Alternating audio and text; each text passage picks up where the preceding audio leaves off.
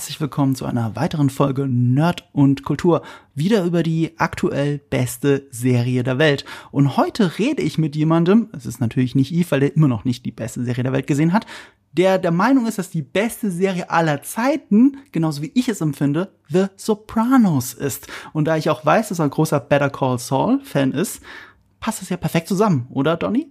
Ja, oh, jetzt bin ich ja schon, bin ja schon drauf. Ja, hallo, danke für die Einladung. Ich freue mich unheimlich. Donny O'Sullivan, wir haben uns einmal getroffen, das war in München beim Seriencamp, als du mit Dani Schröckert da warst und ihr habt eine Podiumsdiskussion gehabt. Das war sehr nett. Wir haben uns kurz danach noch unterhalten.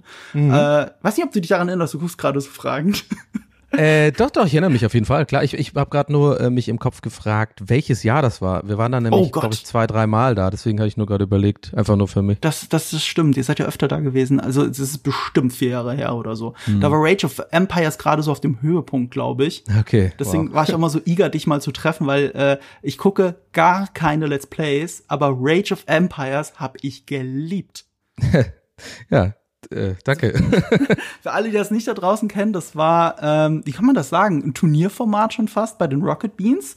Du und äh, ähm, Will äh, gegen ähm, gegen Dingsbums, gegen Marco Will? Wiesel. Sagt man das jetzt so? Habe ich Will gesagt? ja, du und Will. Florentin. Welcher Will?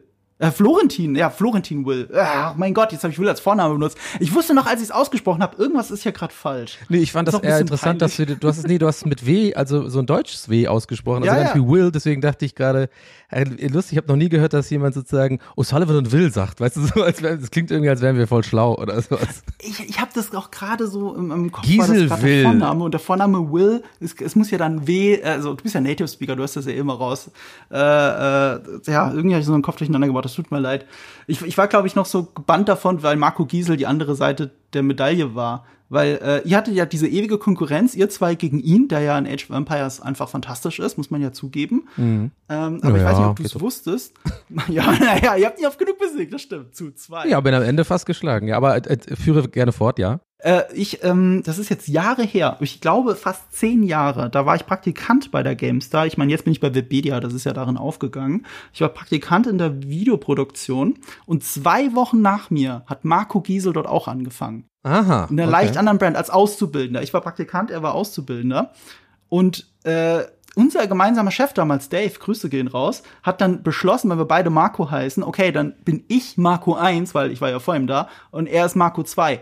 Und Marco Giesels Ego ist so groß, dass er bis heute darauf besteht, dass er Marco 1 war und ich Marco 2. so albern. Aber ich, ich wollte dir nur ein bisschen Munition geben. Ja, nee, also Marco, glaube ich, zeichnet sich dadurch aus, dass er sehr ähm, äh, competitive ist auf jeden Fall. Also so haben wir uns mhm. auch, so ging das auch los ähm, so ein bisschen mit Rage of Empires. Ähm, wir sind uns bis heute noch nicht so ganz sicher, wie das genau losging, ähm, weil es gab auch mal ein Moin Moin. Da habe ich gegen Will äh, mhm. äh, in seinem in seinem Moin Moin Slot äh, tatsächlich äh, aus aus aufgrund einer ja Behind the Scenes Fehde, wer dann jetzt äh, das eigentlich besser spielt und so und das irgendwie war das dann so ein Thema auch mal bei ihm im Moin Moin bei mir und so und dann haben wir mal haben wir mal on air gespielt.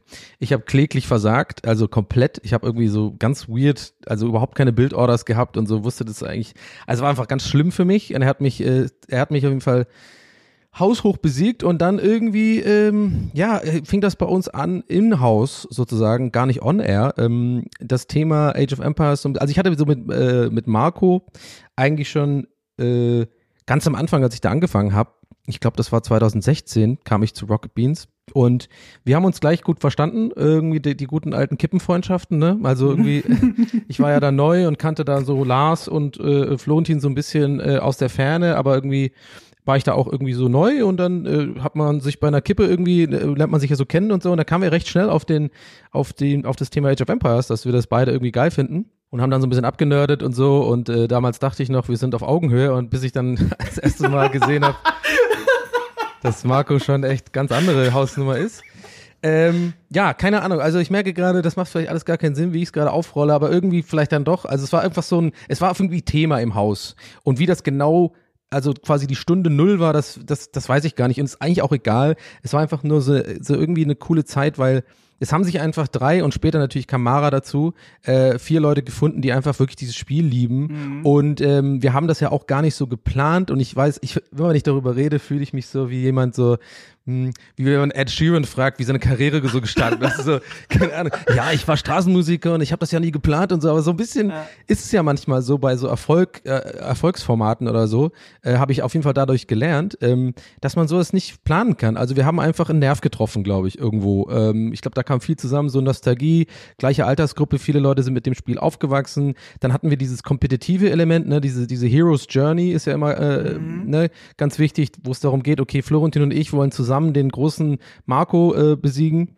Und ähm, das war natürlich irgendwie, glaube ich, äh, äh, in, in der meiner Analyse im Nachhinein sozusagen kann man, glaube ich, dann sagen, ja, das war das Interessante dran. Das war einfach, dass du als Zuschauer ein Ziel hattest, gemeinsam mit den Protagonisten, äh, du hattest einen Antagonist, also eigentlich alles, was eine gute Serie oder so ja, ausmacht. Ja, ne, ja. Da hatten wir, also irgendwie, äh, du hast einen Hero, du hast den Villain, äh, du hast eine Spannung und so. Und ähm, ja, äh, danke, dass es dir gefallen hat. Also ich kriege das bis heute, ist es das Format, ähm, oder die Sache, die ich gemacht habe, mal oder äh, deren Teil ich irgendwie war, sein durfte, ähm, ist es bis heute das, was ich am öftesten so im, im Real Life, wo ich drauf angesprochen, also Real Life, ne, also wie in der Kneipe mhm. oder so, das ist echt krass. Immer noch in Berlin irgendwo, wenn ich mal ausgehe, kommen irgendwelche Leute so, ey Rage of Empires, Alter, und ich denke, ey Loom Donny und so. Und äh, ja, cool. Also, äh, sorry, ich habe jetzt ein bisschen ausgeschwiffen, aber ähm, ja, das, das ist so, so ein bisschen äh, meine Sicht der Dinge auf äh, Rage of Empires und äh, ja, dafür auf jeden Fall danke, dass, äh, dass dir das gefallen hat. Freut mich natürlich. Das ist, das wirst du auch nicht so schnell los. Das ist wie bei Joko und Klaas, dass die noch jahrelang hinterhergerufen kriegen, Porno-Ping-Pong. Ja, ja, Prop, äh, äh, die Rückkehr des Kreiselfickers. ja, genau. Ich weiß nicht, kann man, wird das jetzt gebliebt? Ich bin mir nicht sicher. Na, ich glaube nicht. Ich darf es nur nicht in die, in die Beschreibung irgendwo reinpacken, okay. so dass Spotify das mitlesen kann. Okay. Ansonsten, ansonsten sind wir relativ safe, glaube hm. ich. Du hast schon die Hero's Journey angesprochen. Und das ist, glaube ich, das, was ich am Better Call Saul so liebe, dass es so eine fantastische Hero's Journey ist. Gerade im Vergleich zu Breaking Bad. Mm. Darüber noch mehr im Laufe dieses Gesprächs. Aber wie. Ja, ist ja Eddie Villains Journey, ne? Bei, bei das ist Villains Journey. Und es ist uns lange nicht klar. Das ist die Kunst von Breaking Bad. Und Better mm. Call Saul ist für mich auch bis zu diesem Zeitpunkt, obwohl es ja sehr in diese, äh, diese Villen-Richtung geht jetzt in dieser Folge, immer noch nicht da mhm. angekommen und ist natürlich gespannt, wo es denn ankommen wird. Aber wie beurteilst du denn Better Call Saul? Wie gefällt dir das gerade im Vergleich zu Breaking Bad? Also so meinst du jetzt in der Summe insgesamt oder was? In der Summe. Ja, also das Seufzen hört man jetzt schon raus. Ich glaube, wir haben ja auch schon geschrieben, da habe ich schon ein bisschen, glaube ich, hätte man hat, hat man vielleicht so ein bisschen durchlesen können, dass ich von der aktuellen Staffel, ich glaube, ich muss das kurz vorher ja. sagen, weil sonst hört man das so raus, weil das ich fand in der aktuellen Staffel, ich komme da nachher vielleicht auch ein bisschen genauer drauf ein, ähm, hat mich das in die Richtung getrieben, dass ich jetzt nicht mehr so der 10 von 10 Ultra Aha. bin. Also ich gab's, ja, tatsächlich. Ähm, und deswegen hatte ich dich auch, weißt mhm. du, noch mhm. gefragt, so, ich hoffe, das wird nicht nur eine quasi, wir, wir loben die Serie und feiern das nur, weil ich finde, man muss ja auch, ähm, man kann sich auch kritisch, ja, man, ich finde man, ich finde man, manchmal macht man den Fehler und ich versuche den nicht zu machen, dass man sich von einem Franchise oder von einer Sache, die man so toll findet, dann so ein bisschen blendet lässt und sehr viel auch dann so durchgehen lässt, nur weil man es halt geil findet. Und ich finde, aktuell gibt's ein paar Folgen, ähm, die, die ich nicht so, so super gut fand. Aber trotzdem immer noch eine 7 oder so von 10.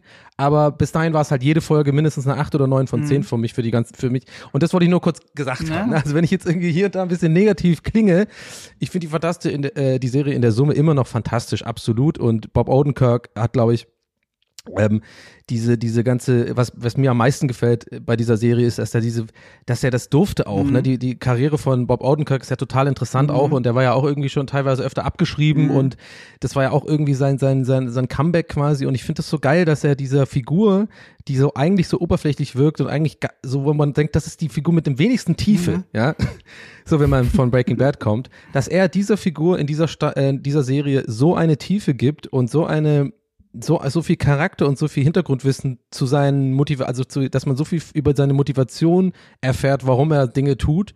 Und das ist, macht für mich diese Serie so aus. Und ähm, ja, und äh, ich glaube, ja, deswegen finde ich die so toll. Also ich mag einfach dieses, äh, dieses, äh, ich will, man will immer mehr erfahren über diesen Menschen, warum er so geworden ist, wie wir alle wissen, dass er am Ende wird. Ich erinnere mich, dass du ganz konkret Point and Shoot, also den Start dieser zweiten Staffelhälfte nicht so gut fandest. Das hattest du mir geschrieben. Ja. Mehr wusste ich gar nicht, ehrlich gesagt. Ähm, geht's dir da noch immer noch so? Also jetzt auch, wo du ein bisschen Abstand zu der Folge hast? Das ist ja auf IMDb eine 9,8 die Folge. Also objektiv anscheinend begeistert sie die Leute. Aber wie geht's dir da? Ja, ja, ja. um jetzt den Schrecker zu machen, ja gut, also einem Levin.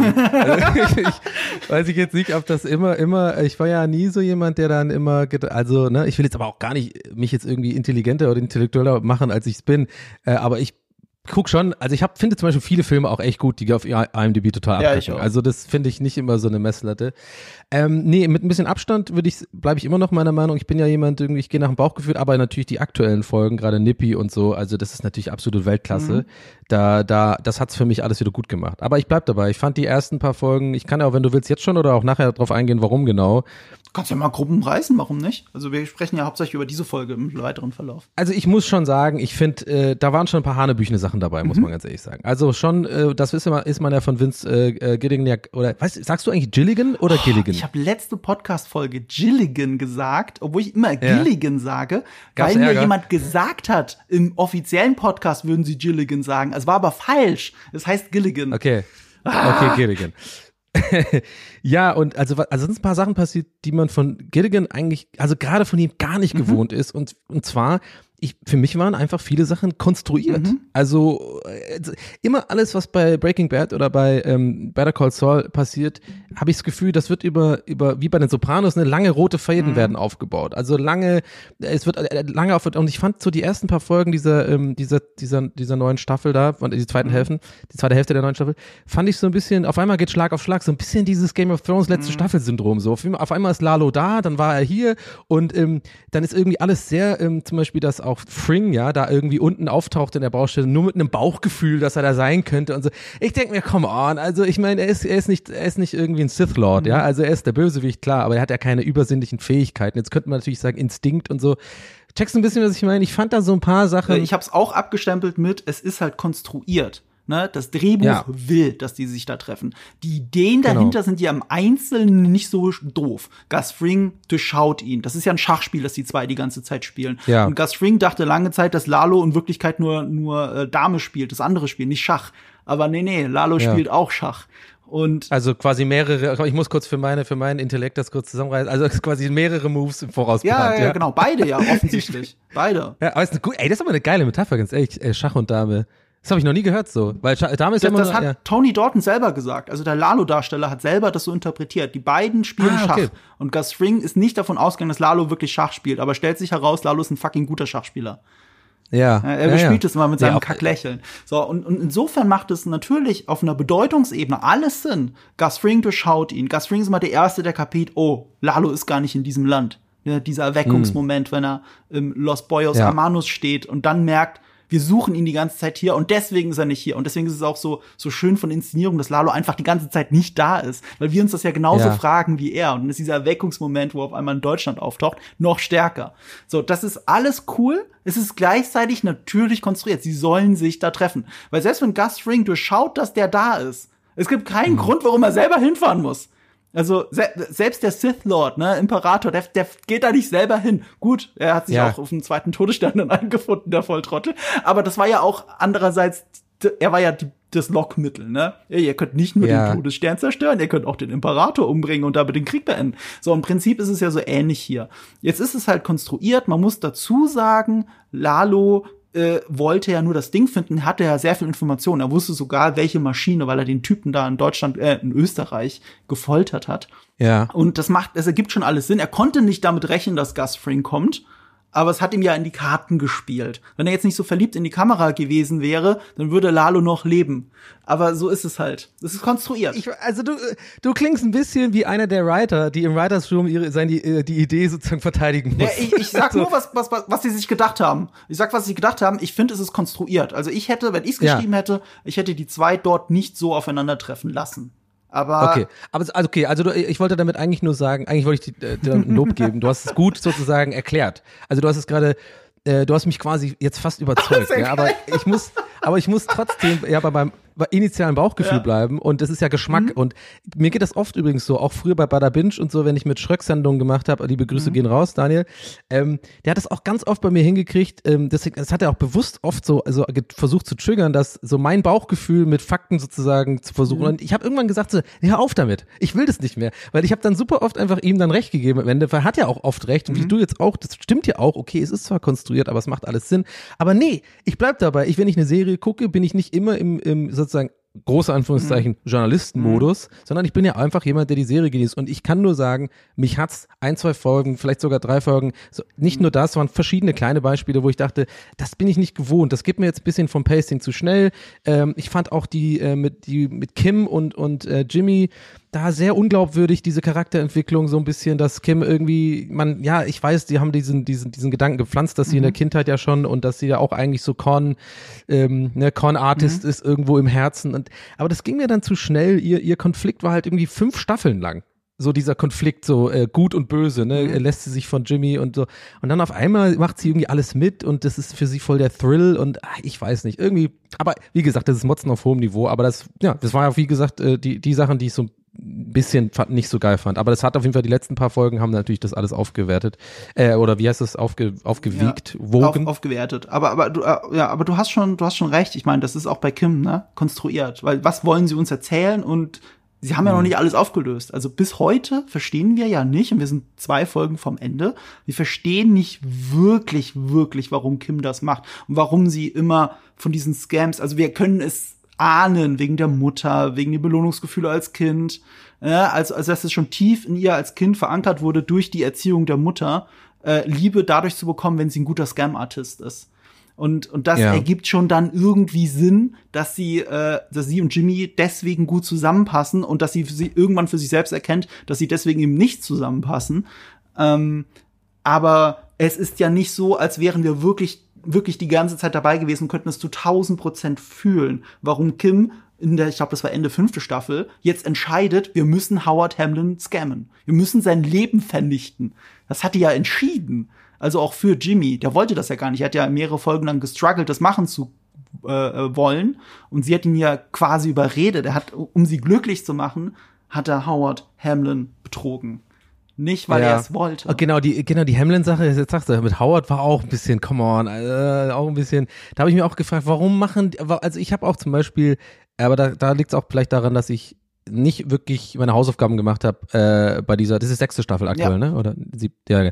Und ich habe dann nicht nochmal sozusagen, wie ich es eigentlich sonst immer gemacht habe, weil ich es gerne mhm. gemacht habe, nochmal die fünfte Staffel geguckt, mhm. weil irgendwie für mich ist, für mich hat Better Call Saul, können wir ja nachher nochmal drauf eingehen, wenn du magst, aber nicht so einen krassen Rewatch-Value, mhm. komischerweise, wie vielleicht äh, Breaking Bad. Oh Gott, das klingt jetzt rüber, als finde ich die Serie scheiße, ist nicht so, aber trotzdem, mhm da fand ich auch so ein bisschen, ich wusste gar nicht genau die ganze Zeit super oft, was die denn genau machen mit diesem äh, Piper Water oder was war das nochmal und wa warum scammen die eigentlich jetzt Howard? Das ist jetzt, das war ja nicht nur persönliche Rache, das hat ja mit diesem, mit diesem Prozess zu tun und das fand ich so ein bisschen weird, weil ich kann auch nicht der Einzige sein, der das der das nicht mehr wusste, was da jetzt genau nochmal eigentlich dieser ganze komplizierte, über drei Staffeln vorher aufgebaute große Prozess ist, wo er doch die, zu den Elder, äh, Elderly People geht und, mhm. und die so, dieser, weißt du, Water Piper, irgendwas mit Piper. Äh, ähm, Gott, ich kriege es auch nicht mal. Nicht Water, aber Pipe, Pipe stimmt. Der irgendwie nicht ausziehen will und so von dem, ist auch alles dieses Grundstücksding, ja, ja, ja. diese große Konzern, ja. Auf jeden Fall ist auch egal. Ich habe das irgendwie nicht gerafft mhm. und irgendwie haben hab mich das alles ein bisschen rausgebracht, weil ich dachte, okay, ja, dann hat sie sich natürlich ein bisschen verloren. Man muss der sechsten Staffel schon zugestehen, die baut die genau auf der fünften auf und kann mhm. nicht kompensieren, dass dazwischen eine Pandemie war, dazwischen ein Herzinfarkt von Bob Odenkirk war. Das kann die nicht mhm. kompensieren. Mhm. Das will sie halt auch nicht. Das macht natürlich, wenn du es Back-to-Back schaust, funktioniert es besser. Ich habe während der, äh, wegen der sechsten Staffel alle Folgen noch mal gesehen und ich muss aber okay. im Nachhinein sagen, die Serie hat extrem hohen Rewatch-Value, weil so viele Sachen okay. geforeshadowed werden, in der ersten Staffel schon, auch die ganze Zeit auch mit dem Bruder. Und äh, also ja. es ist wirklich, also auch jetzt auch mit Kim, die ganze Charakterentwicklung von Kim wird foreshadowed ab der allerersten Folge. In der ersten Folge hat sie nur zwei Sätze. Das eine ist, sie sagt, ja. sie ist im Konferenzraum und wirft zusammen mit Howard äh, Jimmy raus oder irgendwie sowas. Und dann eine Szene später ist sie unten rauchend mit Jimmy vor diesem Fahrstuhl. Und das Bild ist ja, symmetrisch. Ja, da mit dem Mülleimer, wo die sich immer Genau, treffen. mit diesem ja, Mülleimer. Das Bild ist symmetrisch, der Fahrstuhl in der Mitte. Sie sind beide auf einer Seite. In der Folge, wo sie sich getrennt haben, sind beide im Parkhaus rechts und links. Also auch ein symmetrisches ah, ja. Bild und sie sind aber getrennt. Ah, ja. Hier sind sie auf einer Seite und sie rauchen. Und wie in einem Film noir ist sie halb im Schatten. Ich glaube, du siehst ihr Gesicht nicht richtig und sie raucht. Und dann ist dir sofort klar, sie ist die femme fatale dieser Geschichte für ihn. Sie ist die Frau, die mit schuld daran ist, dass er da äh, äh, in diesen, in diesen äh, Strudel gerät. Und, äh, ohne jetzt mhm. Schuldzuweisungen wirklich machen zu wollen. Dadurch ist sie nicht die Böse. Das ist aber etwas, womit die Serie die ganze Zeit kokettiert. Die femme fatale muss ja nicht böse sein, aber sie ist das Verhängnis für den Helden. Und, und das wird alles schon okay. foreshadowed in der ersten Folge. Das ist so krass und es geht halt nur so durch. Und ich garantiere dir, wenn du das rewatchst, äh, du wirst einige Sachen erkennen. Es ist auch, weißt du, selbst Chuck, okay, du hast jetzt diesen einen Antagonist, der ist dann ab der dritten Staffel quasi, spielt keine Rolle mehr. Ich glaube, Ende dritte Staffel oder so. Spielt keine Rolle mehr. Und dann ist Lalo der Antagonist. Und was uns aber die Serie erzählt, ist auch mit Howard Hamlins Tod, dass äh, Chuck immer recht hatte. Er hat immer gesagt, Jimmy McGill wird der Downfall dieser Firma, weil er nicht anders kann.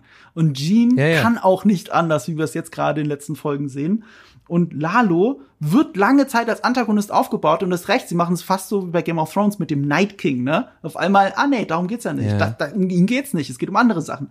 Aber das macht es auch wieder so interessant. Lalo ist der Joker dieser Geschichte. In The Dark Knight ist der eigentliche Bösewicht nicht der Joker. Er ist der Katalysator, er ist zwar der Antagonist, aber er ist der Katalysator, der dafür sorgt, dass der wahre Bösewicht, der wahre Struggle von Batman, das ist Two-Face.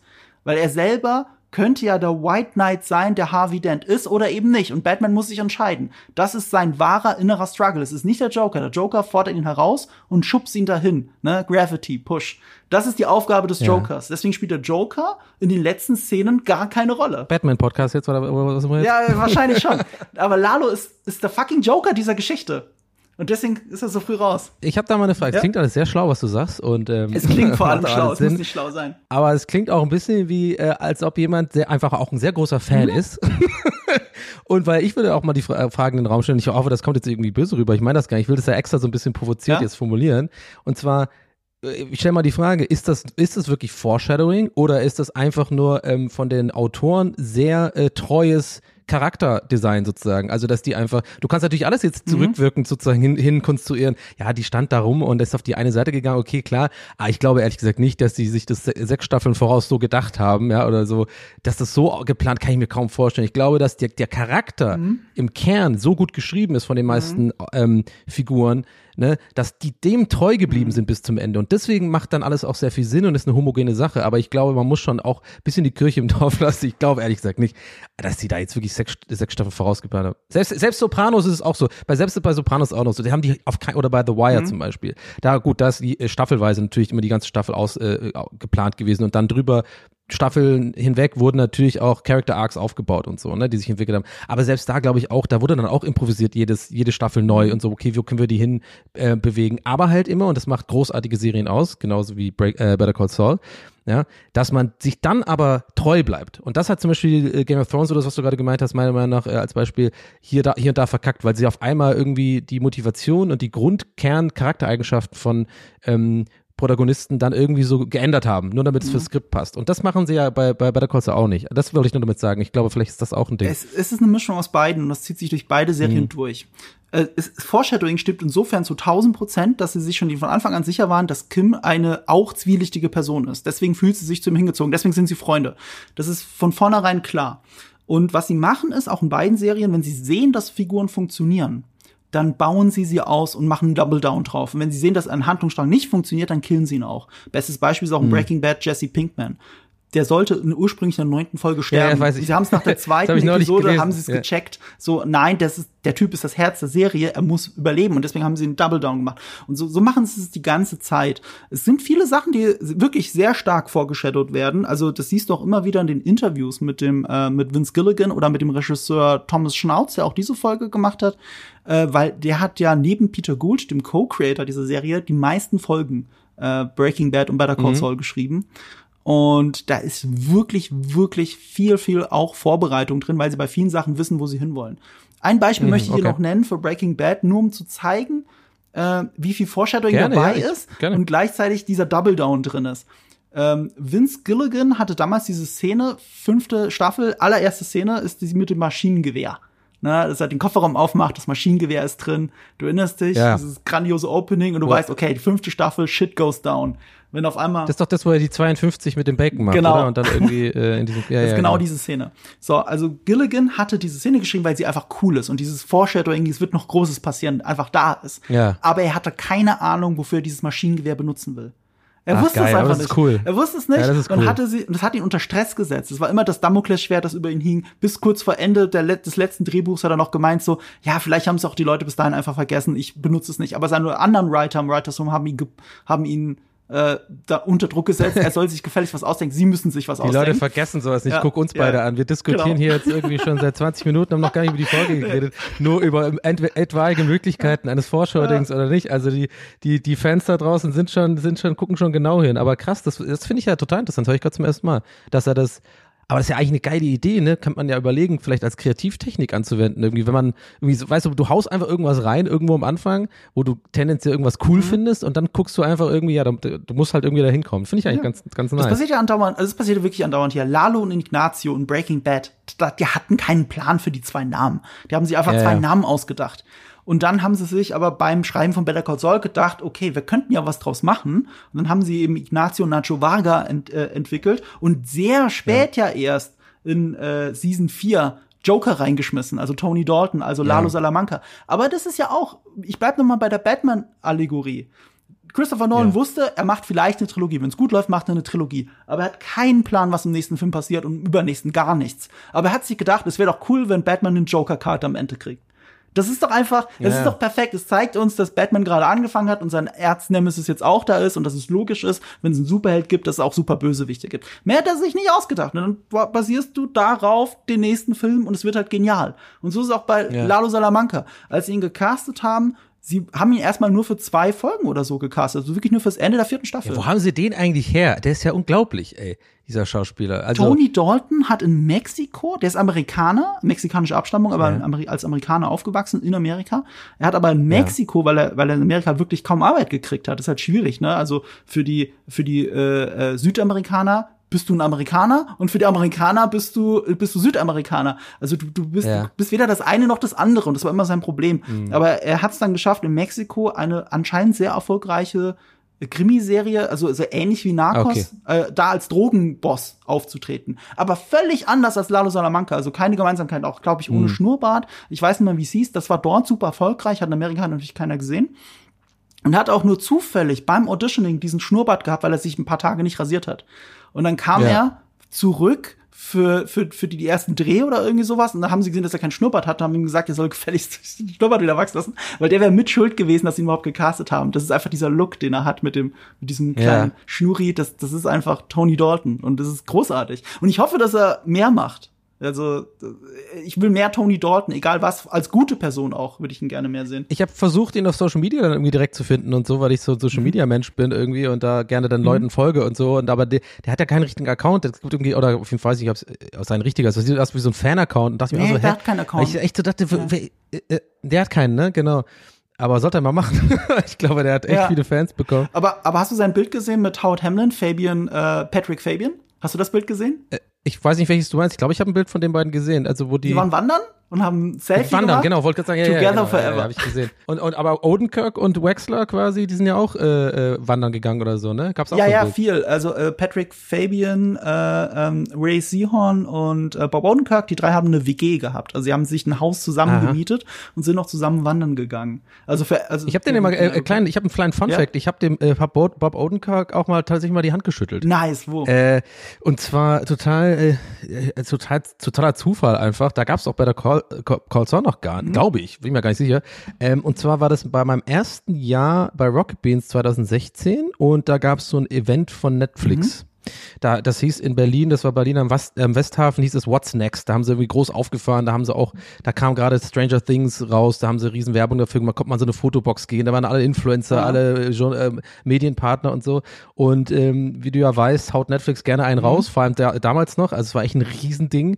Und da war auch ähm, Rashida Jones zum Beispiel, mhm. von, von unter anderem von The Office mhm. und so, und, und äh, Bob Odenkirk und die haben dann so Workshops gemacht, okay. also wo man mitmachen durfte. So ganz, aber einen ganz kleinen äh, Raum, also ähm, so äh, QA gemacht und wir saßen dann, ich saß echt so zwei Meter von dem entfernt und er saß auch auf so, wir saßen auf gleicher Höhe, also war gar nicht auf so einer ja. Bühne oder so, er saß einfach so auf so einem Hocker und wir auch auf Hocker und er hat einfach so erzählt vom, vom, von seinem Werdegang und hat dann Frage, Fragen beantwortet und ich hab die, zu der Zeit habe ich noch Stand-up ja. gemacht und ich war dann so die ganze Zeit, ich wollte ihn unbedingt was fragen zu Stand-Up, aber ich, im Nachhinein muss ich natürlich sagen, wenn ich ehrlich mit, mit mir selber bin, äh, würde ich auch heute nicht mehr so machen, aber ich war halt, war schon so ein bisschen auch so diesen, ich wollte eine Frage stellen, damit ich eine coole Ah, Frage ja, stellen kann. natürlich. Ich mein, Wer will das nicht? so, genau.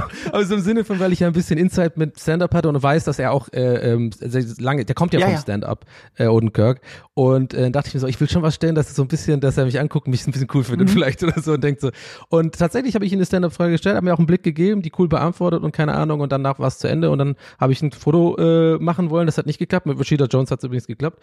Ähm, das heißt, ich kann es jetzt nicht rauskramen, leider, Mhm. äh, das unser unser Foto, weil es leider nicht stattgefunden hat. Aber ich habe ihm kurz die Hand gedrückt, weil ich wollte ihn nicht nerven. Der war so ein Mhm. bisschen am, am Gehen und habe ihm die Hand gedrückt und habe gesagt, dass er, dass er ein cooler Typ ist. Mega Fun cooler Fact: an aber bei der Veranstaltung waren auch die ganzen, also nicht alle, aber viele vom Cast von äh, Orange is the New Black. Ich habe dann äh, zum Beispiel ähm, Kate Mulgrew, äh, ich bin ja großer Star Trek Voyager Fan. Das, das war, das war das Foto für mich. Ey, das, da war ich komplett aus dem Häuschen. Ja, das war echt äh, cool. Das dazu mal mein kleiner Fun Ja, Fact. sehr schön. Ja, Bob Odenkirk war lange Zeit nur Comedy-Actor und ähm, Better Call Saul war sein, nee, Breaking Bad war seine erste Dramarolle.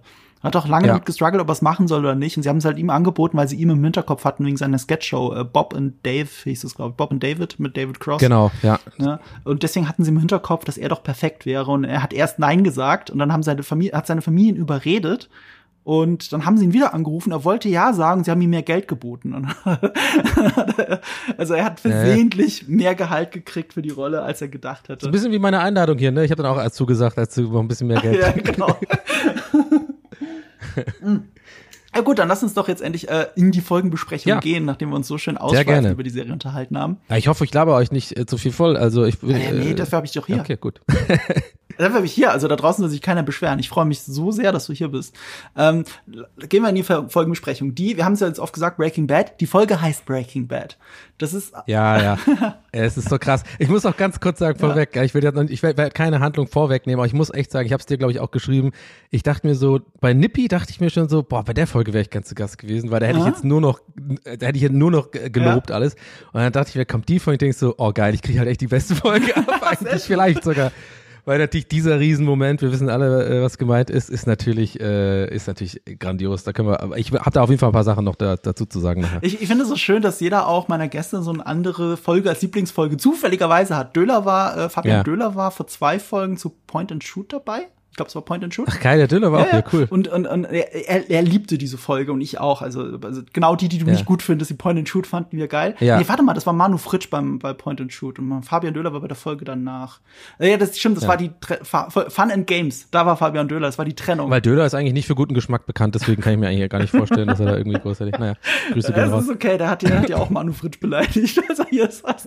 Anscheinend ist das hier Tradition. Der geht doch immer nur in solche, äh, in solche äh, Shows, äh, damit er irgendwie Werbung machen kann für sein Insta, damit er umsonst Sneaker bekommt. Das ist.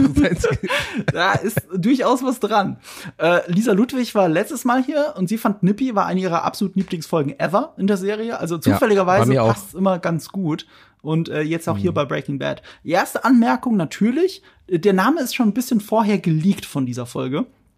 Und da haben sich natürlich alle gefreut. Erstens, weil es heißt, Jason Waltz kehrt zurück. Vermutlich. Wo ist das geleakt, wenn ich fragen darf? Äh, Wo, wo kriegst du sich? Ich habe das gar nicht Äh, das, das, das ist auf Twitter aufgetaucht. Das ist auf Twitter aufgetaucht. Okay. Also auch bevor es auf IMDb aufgetaucht ist, gab es irgendwo ein Listing der Folge und dann stand da hier Breaking Bad heißt die nächste Folge und dann so alle what? Okay. Und äh, Ja. das passt halt deswegen so gut. Vor allem macht ja auch Sinn, jetzt fällt mir auf Breaking Bad. Er breakt ja. Ja, ja, okay. Ah, okay, mein macht ja Freund. sogar Sinn. Es, Ja, ja, das ist ja scheiße. das Schöne an dieser Serie. Es hat immer so eine Doppeldeutigkeit in den Titeln. Hier Ja, ja, ja. noch mehr. Also gut, bei Nippy wusste man nicht genau was äh, und so. Aber Nippy war halt der erste Folgentitel der sechsten Staffel ohne das And. Weil das And, dieses und, dieses Zusammensein von Kim und Jim, das gibt's Mhm. nicht mehr. Und deswegen war Nippy die erste Folge ohne das End. Und hier ist es so, das ist die erste Folge in Better Call Saul, die einfach Breaking Bad heißt. Und das, passt halt so gut, weil Saul Goodman Ja. zum ersten Mal auftaucht in einer Breaking Bad Folge, zweite Staffel, achte Folge, die da heißt Better Call Saul. Ach, geil. No way, wirklich. Ja. Oh, ich kriege, ich habe ohne Scheiß gerade ein bisschen Gänsehaut bekommen. Ohne Witz. Ich, ich sag das nicht nur so.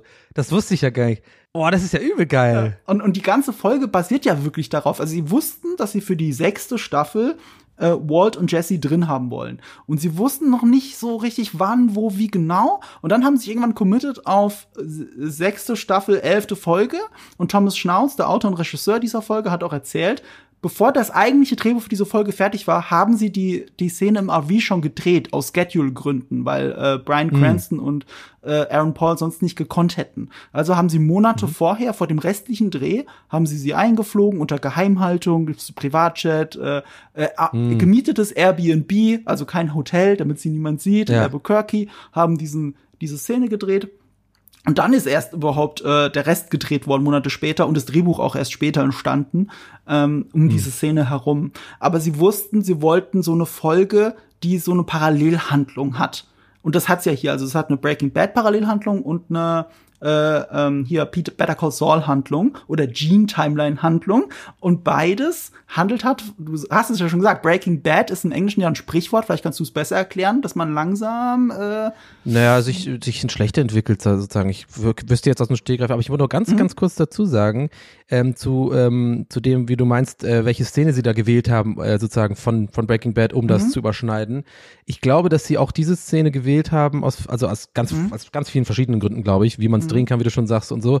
Aber ich glaube, dass sie deswegen diese Szene äh, sehr äh, clever gewählt haben, weil, wenn man sich zurückerinnert, das ist ja einer, wie du schon so die erste, mhm. das erste Mal so, das heißt, dieser Charakter ist kann noch gar nicht sozusagen irgendwie in irgendeine Richtung zu viel sagen, dass die, dass es keinen Sinn mehr macht für mhm. Better Call Saul, was ich meine, weil der ist ja da eigentlich nur der aufgedrehte, nimm mal eine, was soll er dann, take a penny, stick it in my pocket mhm. oder was, damit er halt mhm. irgendwie dieses äh, Client, äh, Anwalt, Privilege mhm. Ding hat und so und, und er ist ja nur mit seinen Händen viel am gestikulieren, mhm. ist mir aufgefallen. Äh, und aber ansonsten sagt er ja eigentlich kaum was. Das heißt, das ist die perfekte Stelle, um das zu nehmen, weil weil genau, weil er so, so oberflächlich ist noch. Ja, so. ja, genau. Und und wie wir jetzt in dieser Folge, jetzt kriegen wir ja Background zu dem allen, was passiert ist im Better Call Saul. Jetzt verstehen hm. wir, dass äh, das erzählt uns ja die Folge insgesamt, dass Saul Goodman natürlich ein shady Lawyer war, aber er war noch nicht so tief in der eigentlichen Kriminalität. Better Call hm. Saul, mhm. die Folge aus Breaking Bad, ist auch die Folge, in der Saul Goodman sich bewusst entscheidet, in das Meth-Geschäft einzusteigen. Wir wussten das ja vorher mhm. nicht so genau. Wir wussten, er hat Kontakte zu Mike Ehrmantraut, das haben wir hier auch nochmal erfahren. Mike Ehrmantraut, der als quasi Private Eye, PI, als PI für ihn genau, arbeitet. Ja. Und ist die geile Dynamik auch ja. in der Szene, oder? Wie, ja. die, wie, wie, wie, wie, äh, wie Mike da schon genervt ist von Saul und nicht aufstehen will und so, I'm not gonna get up here if you're sitting on that thing. Das ist so oh, gut. voll gut nachmachen, ey. Ja ich hab's gerade einfach aus dem Steg, aber ich muss, ich gebe zu, mir ist auch gerade aufgefallen, wow, das ist aber meine Morgenstimme einfach. Vielleicht habe ich morgens die Mike. Never get up here. So, I'm not gonna get out, you're gonna get up out of that chair. oh shit, das ist echt gut. wow. Ja. So, äh, aber äh, die Dynamik finde ich auch sogar, wie, wie auch dann Saul ihn da auch so ein bisschen ne, reiz, mhm. ausreizt, wie lange er da sitzt. Das fand ich echt total interessant. Die, das, die Szene war echt vielleicht meine Lieblingsszene von der, von der Folge. Was wir auf jeden Fall in dieser Folge insgesamt erfahren, ist einfach, dass er auf beiden Ebenen, in der Breaking Bad Timeline und in der Better Call Saul Timeline, Breaking Bad geht. Also, dass er in mhm. die Kriminalität endgültig abrutscht genau. und verloren ist eigentlich. Also er hat sich bewusst entschieden für Walter White, also dass er in dieses College geht und sagt, hey, es stimmt also wirklich, du bist wirklich ein College-Lehrer. Das, das war der Moment damals in der Serie, das wussten wir aber nicht, das wissen wir jetzt. Das ist ja auch eine Aufgabe von einem Prequel, dir ähm, das Original mit anderen Augen, so, so, dies mit anderen ja. Augen sehen zu lassen. Und das haben sie hier wieder. Finde ich auch, ja. Machen nicht alle so, aber so sollte es ja, sein, genau. Ja, genau. Es sollte so sein. Genau. Und äh, hier ist es ja bei Jean genauso. Also du erinnerst dich, Nippy hat am Ende diese Krawatte und dieses bunte Hemd hängen lassen und ist weggegangen. Und Lisa und ich haben noch hm. ewig hin und her überlegt, was es jetzt wirklich bedeutet. Will er es nicht sein oder kann er es noch nicht sein?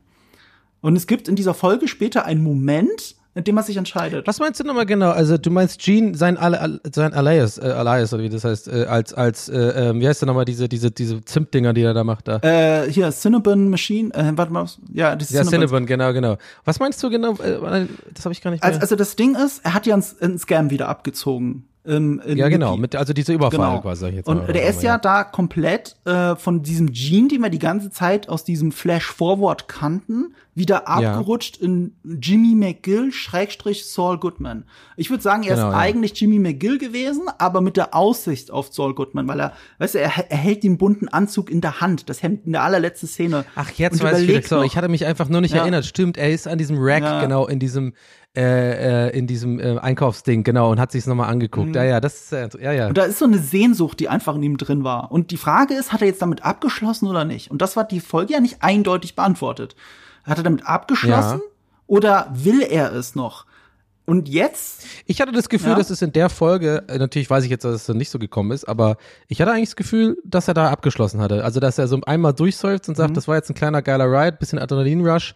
Äh, aber ich hatte so das Gefühl, so, aber so richtig glücklich macht sie mhm. nicht und er ist schlau genug, nicht diese Temptation zu äh, sozusagen ähm, sich hinzugeben, weil er ja weiß, er muss ja immer mhm. noch undercover, er wird ja sonst einfach, ne, ist ja am Arsch so. Er muss ja irgendwie unterm Radar mhm. bleiben. Das war so, so habe ich es gesehen. Auf jeden Fall. Es ist frei für Interpretation, aber Thomas Schnauz gibt dir recht. Also der Regisseur und Autor dieser Folge hat erzählt im Interview, ähm, dass er eigentlich damit schon abgeschlossen hatte und erst dieses verhängnisvolle Telefonat hat ihn wieder in die Richtung geschubst, dass er sich denkt, mhm. nee, jetzt muss ich es erst recht machen. Und davor hat er aber damit abgeschlossen. Also Gene, den du hier in dieser Folge bis da bis zu diesem Telefonat siehst, dieses zweite Telefonat, nicht das mit Francesca. Ja, ja, ich weiß, ja. welches du meinst. aber ich, kommen wir das gleich. ist auch eine große Frage. Was, also ich weiß ja nicht, gibt schon mhm. äh, Lippenleser auf Reddit oder so?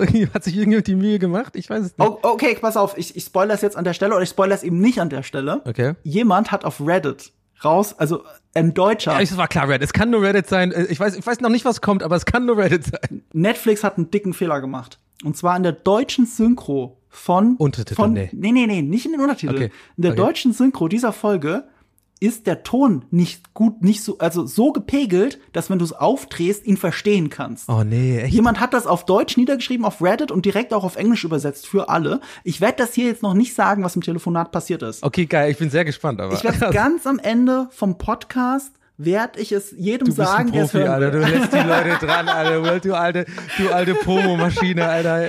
Guck, der, der ist mit allen Wassern gewaschen hier, der Marco. Ich muss dazu sagen, Thomas Schnauz hat auch gesagt, wir werden es erfahren in dem Rest der Serie. Also es gibt ja noch zwei Folgen. Wir werden ja. es erfahren, was da passiert ist. Warte mal, warte mal, warte mal, warte ganz kurz. Das muss jetzt, das muss jetzt sein. Du weißt es schon, wir sehen uns gerade per Kamera. Das sagt mir nichts, aber ich will mal kurz, ich will mal meine Vermutung, was da passiert ist, sagen und ich will mal nur anhand von deinem, aber hast du ein Pokerface oder nicht? Ich habe kein gutes Pokerface. Ich, ich labe immer beim Pokern, damit niemand sieht, dass ich äh, bluffe oder nicht bluffe.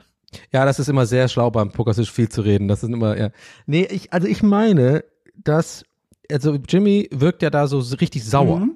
Und das ist ja so ein bisschen unerwartet mhm. in dieser Stelle, wenn man denkt, äh, es ist Kim, jetzt ist, wird er sich doch, äh, wird es ein geläutertes Gespräch oder, oder so ein ähnliches Gespräch wie, ne, wir erinnern uns, Walts Anruf mhm. Äh, mhm. oder diesen Treff in der Küche, ne, mhm. oder dieses, wo die, wo die nach allem, als es schon draußen mhm. ist, hatte er auch einmal, ein einziges Mal Walt die Chance, Redemption zu bekommen von, ähm, Skylar, ne? Und so ist es ja ähnlich gerade. Kim weiß ja schon, alles ist, äh, alles went ja. to shit.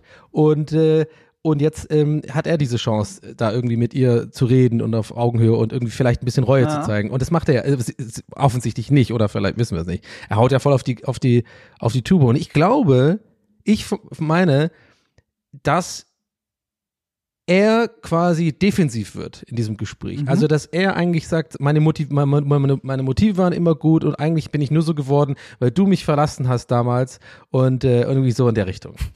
Du hast viele Beziehungsstreits mitgemacht. Das ist ein bisschen wischiwaschi, ich scheiße. Ich, ich, ich, ich merke gerade, da ist viel eigene Interpretation. Du kennst ja, genau, diesen Streit. Ich hab's ganz selber gemerkt, ich hab's voll verkackt. Ich habe irgendwie gerade on the fly versucht, ich habe glaube ich drei Theorien gerade aufgestellt. Komm, lassen wir es, ich warte einfach. Sehr, ich, wir wir werden es am Ende erfahren. Aber das war auch so ein Punkt mit mir und Fabian. Wir haben gemerkt, so diese diese diese Trennung von Kim und ähm, und Saul das, das ja. fühlt sich so echt an. Und wir haben gemerkt, so, shit, wir haben beide schon, wir kennen diese Situation in der Beziehung. Wir kennen das, wenn ja. einer am Bettende sitzt und dem anderen erklären will, wo wir in der Beziehung stehen und dass es noch rettbar ist. Und die Person, die am anderen Bettende liegt und nichts sagt, hat aber schon längst eine Entscheidung getroffen. Wir kennen beide diese Situation und wir haben nicht verraten, wer wer ich kenn war. Ich nicht, ehrlich gesagt. Du kennst sie nicht? nee. Also, also, also wir kennen's und, und es, es tut dann okay, doppelt nee, und dreifach. Das kann ich mir gut vorstellen. Ah, nee, klar. Ja, und so ist diese Serie manchmal. Manchmal trifft sie halt wirklich den Nerv so, oh shit, da war ich auch schon. Es ist halt traurig. Es ist halt einfach, die, es ist dieses, dieses klassische, klassische traurige mhm. Realität. Beide wissen, äh, es ist halt so, aber man hängt noch ja. an irgendwas, äh, äh, man hängt sich noch an etwas, aber eigentlich wissen beide, der eine vielleicht aktiver und der andere vielleicht irgendwie nur im Kern, aber eigentlich weiß es auch ja. oder sie auch, dass es eigentlich vorbei ist, dass es keinen Sinn macht, so, ja, ja. Das ist halt traurig und das ist halt, weil man, man kann auf keinen wütend sein, so ja. ein bisschen, außer auf die Realität. Ricky Jarvis sagt ja auch immer, äh, er gratuliert Leuten, die sich geschieden haben, weil offensichtlich ist es ja besser für beide. So, das ist etwas, ja. was ich nie wieder vergessen habe. Stimmt. Eigentlich muss man jedem gratulieren, der sich scheiden lässt. Weil äh, im Endeffekt ist es für beide besser. Selbst wenn es die eine Seite nicht wollte, es ist für beide besser. wenn eine Seite es will, ist es eh schon vorbei. Ja, das stimmt. Also, es ist im Prinzip genau das. Aber gut, wollen wir nicht so viel über unsere Beziehung reden. Bleiben wir bei der, äh, bleiben wir dabei, wie sehr Netflix abgefuckt hat. Wo sie auch abgefuckt haben, war meiner Meinung nach, wie sie die Folge übersetzt haben. Sie hätten sie ja nicht übersetzen müssen. Also der Titel der Folge, der ist im Deutschen nicht Breaking Bad. Weißt du, wie sie auf Deutsch heißt auf Netflix? Nee. Rein oder raus? Fragezeichen. Klingt wie so ein Titel von so einem schlechten Porno oder so. ja, genau.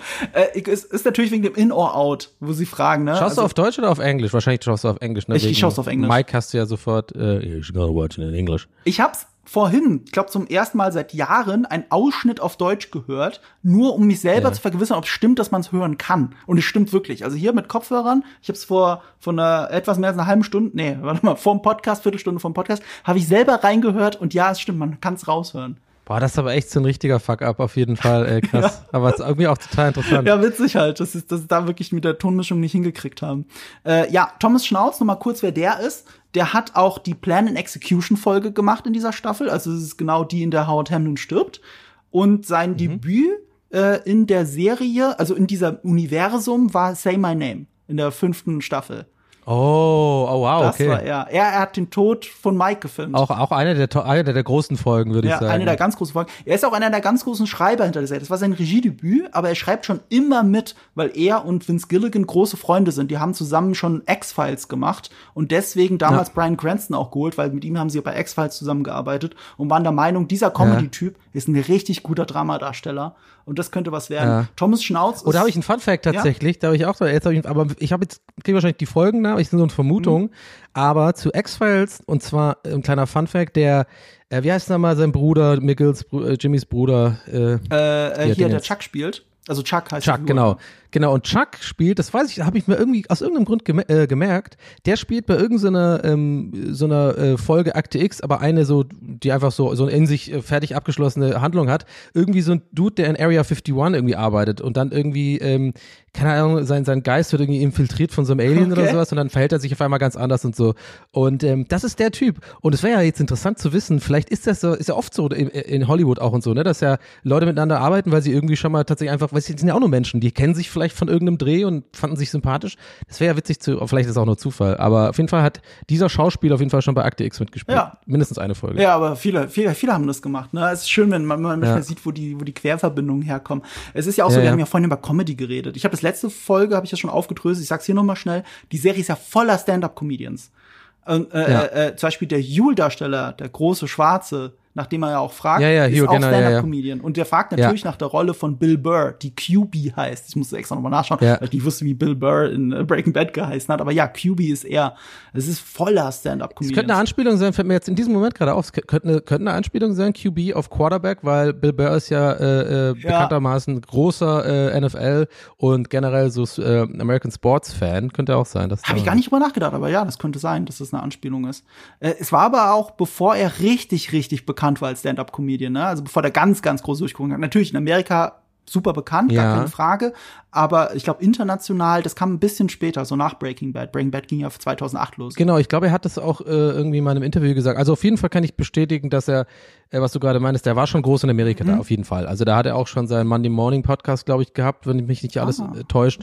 Ähm, und der macht ja so einen Solo-Podcast. Äh, wie ich übrigens auch, TWS gerne mal reinhören, wenn ihr Mhm. wollt, jeden Mittwoch. nee, ich hätte dich am Ende sowieso gefragt, was du noch machst. Aber Nee, nee, nicht? klar, ich habe das jetzt eigentlich nur als Gag, ich finde es immer lustig, wenn man es ist immer so unangenehm, sich selber zu plagen. Ja, aber das ist so witzig. Wofür steht das nochmal? Das ist eine geile Abkürzung für, That's what he said. äh, hä? Ja, ja, that's what he said. Ja, genau. ähm, aber das, äh, jetzt ist mir jetzt unangenehm, Ja, egal, egal. es war nur ein kleiner Gag. Aber auf jeden Fall, und der war da schon groß, aber ich glaube, ähm, diese ganzen Star Wars, also bei Mandalorian und sowas mitzuspielen, und der hat ja noch weitere Sachen dann irgendwie gemacht und das hat er auch selber gesagt, da war auch so, okay, das hat jemand alle Türen geöffnet, äh, diese Rolle, weil er da irgendwie ein großes Publikum dann auf einmal äh, eine breite Masse äh, ja, erreichen konnte. Auch ja, als Charakterdarsteller. Ich meine, für Judd Apatow spielt er ja auch ernste Rollen. Das ist ja so generell so ein Ding von ihm, dass er ernste Rollen spielt. Und er macht das nicht für den Cameo oder so oder nur fürs Geld. Also bei Star Wars zum Beispiel hat er die Folgen noch nicht mal gesehen, Mandalorian. Er hat das noch nie geguckt. Ja. Ähm, Der spielt doch bei, ich glaube, sein erster Auftritt ist wirklich, wo er diesen äh, äh, Wassertechniker spielt, oder? Da bei, bei Breaking Bad, wo er da irgendwie Ja. da, der bei, damit Skylar die Wäscherei bekommt, da irgendwie, naja. Oder, oder warte, ist, oder war das mit dem Zug, The Heist? Nee, das ist viel später. Das ist viel, viel später. Das ist viel später. Okay, alles klar. Ja. Aber sorry, ich, äh, ich drifte ab. Nee, nee, das ist okay. Wir sind hier, um abzudriften. Ähm, ja, das ist Thomas Schnauz und dann habe ich auch nicht mehr viel mehr zu ihm zu sagen. Es ist halt sein, natürlich seine letzte Folge. Die letzten zwei Folgen werden von Peter Gold gemacht, dem Co-Creator von, ähm, von Better Call Saul. Und der, der mhm. die allermeisten Drehbücher geschrieben hat für das gesamte Universum. Und die allerletzte von Vince Gilligan. Nee, sorry, umgekehrt. Die vorletzte von Vince Gilligan und die letzte von Peter Gould glaube ich. Macht aber nicht Vince Gilligan oder äh, täuscht mich da gerade einfach so mein, meine Wahrnehmung. Aber irgendwie habe ich das Gefühl gehabt, dass ich meine, dass irgendwie Vince Gilligan immer die letzten Folgen von Staffeln irgendwie gemacht hat. Oder die ersten oder so? Ich glaube nicht per se die letzten Folgen, aber hat die letzte Folge okay. Breaking Bad natürlich. Und ja. äh, bei der sechsten Staffel bisher glaube ich nur die äh, Fun and Games Folge, also die in der Lalo stirbt. Ja. Also insofern können wichtige Figuren sterben. Aber also ich finde es interessant, dass, das, äh, dass alle Regisseure auf jeden Fall den Stil von Vince Gilligan so ein bisschen übernehmen. Also, naja, der hat ja so einen ganz bestimmten Stil, äh, sehr viel diese, diese so mal Skorpion übers Bild mhm. laufen lassen, Shots, wo nicht viel passiert, kein Pan-In, mhm. kein, äh, kein Zoom, kein nix, sondern einfach so, das macht er ja ganz gerne oder irgendwie so ein Tumbleweed einfach oder irgendwie einfach nur ein Reifen, der sich dreht, das macht er ja, lässt das auch sehr lange stehen und das machen ja irgendwie, habe ich das Gefühl, dann, alle passen sich da ein bisschen an, aber das wird ja auch vielleicht auch gut so, ne, wenn du ein Regisseur Regisseur muss ja nicht immer deine eigene Marke jeder Folge ja, das aufdrücken. Das ist halt eine gute vielleicht. Frage. Da habe ich mich auch schon gefragt, wo kommt der eigentliche Stil von Breaking Bad her? Weil der Breaking Bad, weil das Grading auf jeden Fall, 100% das Grading auch auf jeden Fall. Ohne Witz, das darf man nicht unterschätzen, da bin ich mir ziemlich sicher. Auch bei Breaking Bad, äh, das ist ganz ja. viel das Grading. Die haben so einen ganz bestimmten ja. Farb, äh, Farbton für, für die Bilder. Aber ja. was ich meine, ist die Evolution dahinter. Wenn du die ersten zwei Staffeln Breaking Bad schaust, die sind relativ simpel gefilmt mit einer sehr shaky Cam. Und das wird ja. erst im Laufe der Serie wird es ruhiger und viel interessanter mit den Kameraperspektiven und die Bilder und so. Also quasi wirklich ab dem Moment, wo Netflix eingestiegen ist, ab der dritten Staffel ungefähr, wird die Serie sehr viel pointierter, was die Inszenierung angeht. Und ja, weil sie wahrscheinlich dann erst gemerkt haben, oh geil, wir haben Geld, ja, jetzt können wir uns ein bisschen ja, wahrscheinlich. Und, und, und, und auch bei ja, Better Call Saul, ich meine, das ist dann auf dem Peak von Breaking Bad gestartet, hatte zum Beispiel in der Regel keine Shaky Cam, nur in shaky Momenten, aber in der Regel haben sie keine Shaky Cam. Das ist super ruhig, es ist noch mal anders gefilmt und ruhiger gefilmt als Breaking Bad. Es gibt viele Szenen, die haben nur zwei Kameraeinstellungen und gehen fünf Minuten oder so. Ja. Also das ist total verrückt. Ja, da sieht man mal, keep it simple. Du musst ja nicht immer, man muss nicht aus jeder Szene so Nolan-Ding ja. machen, ne? Du kannst einfach auch, äh, ja, geht doch auch.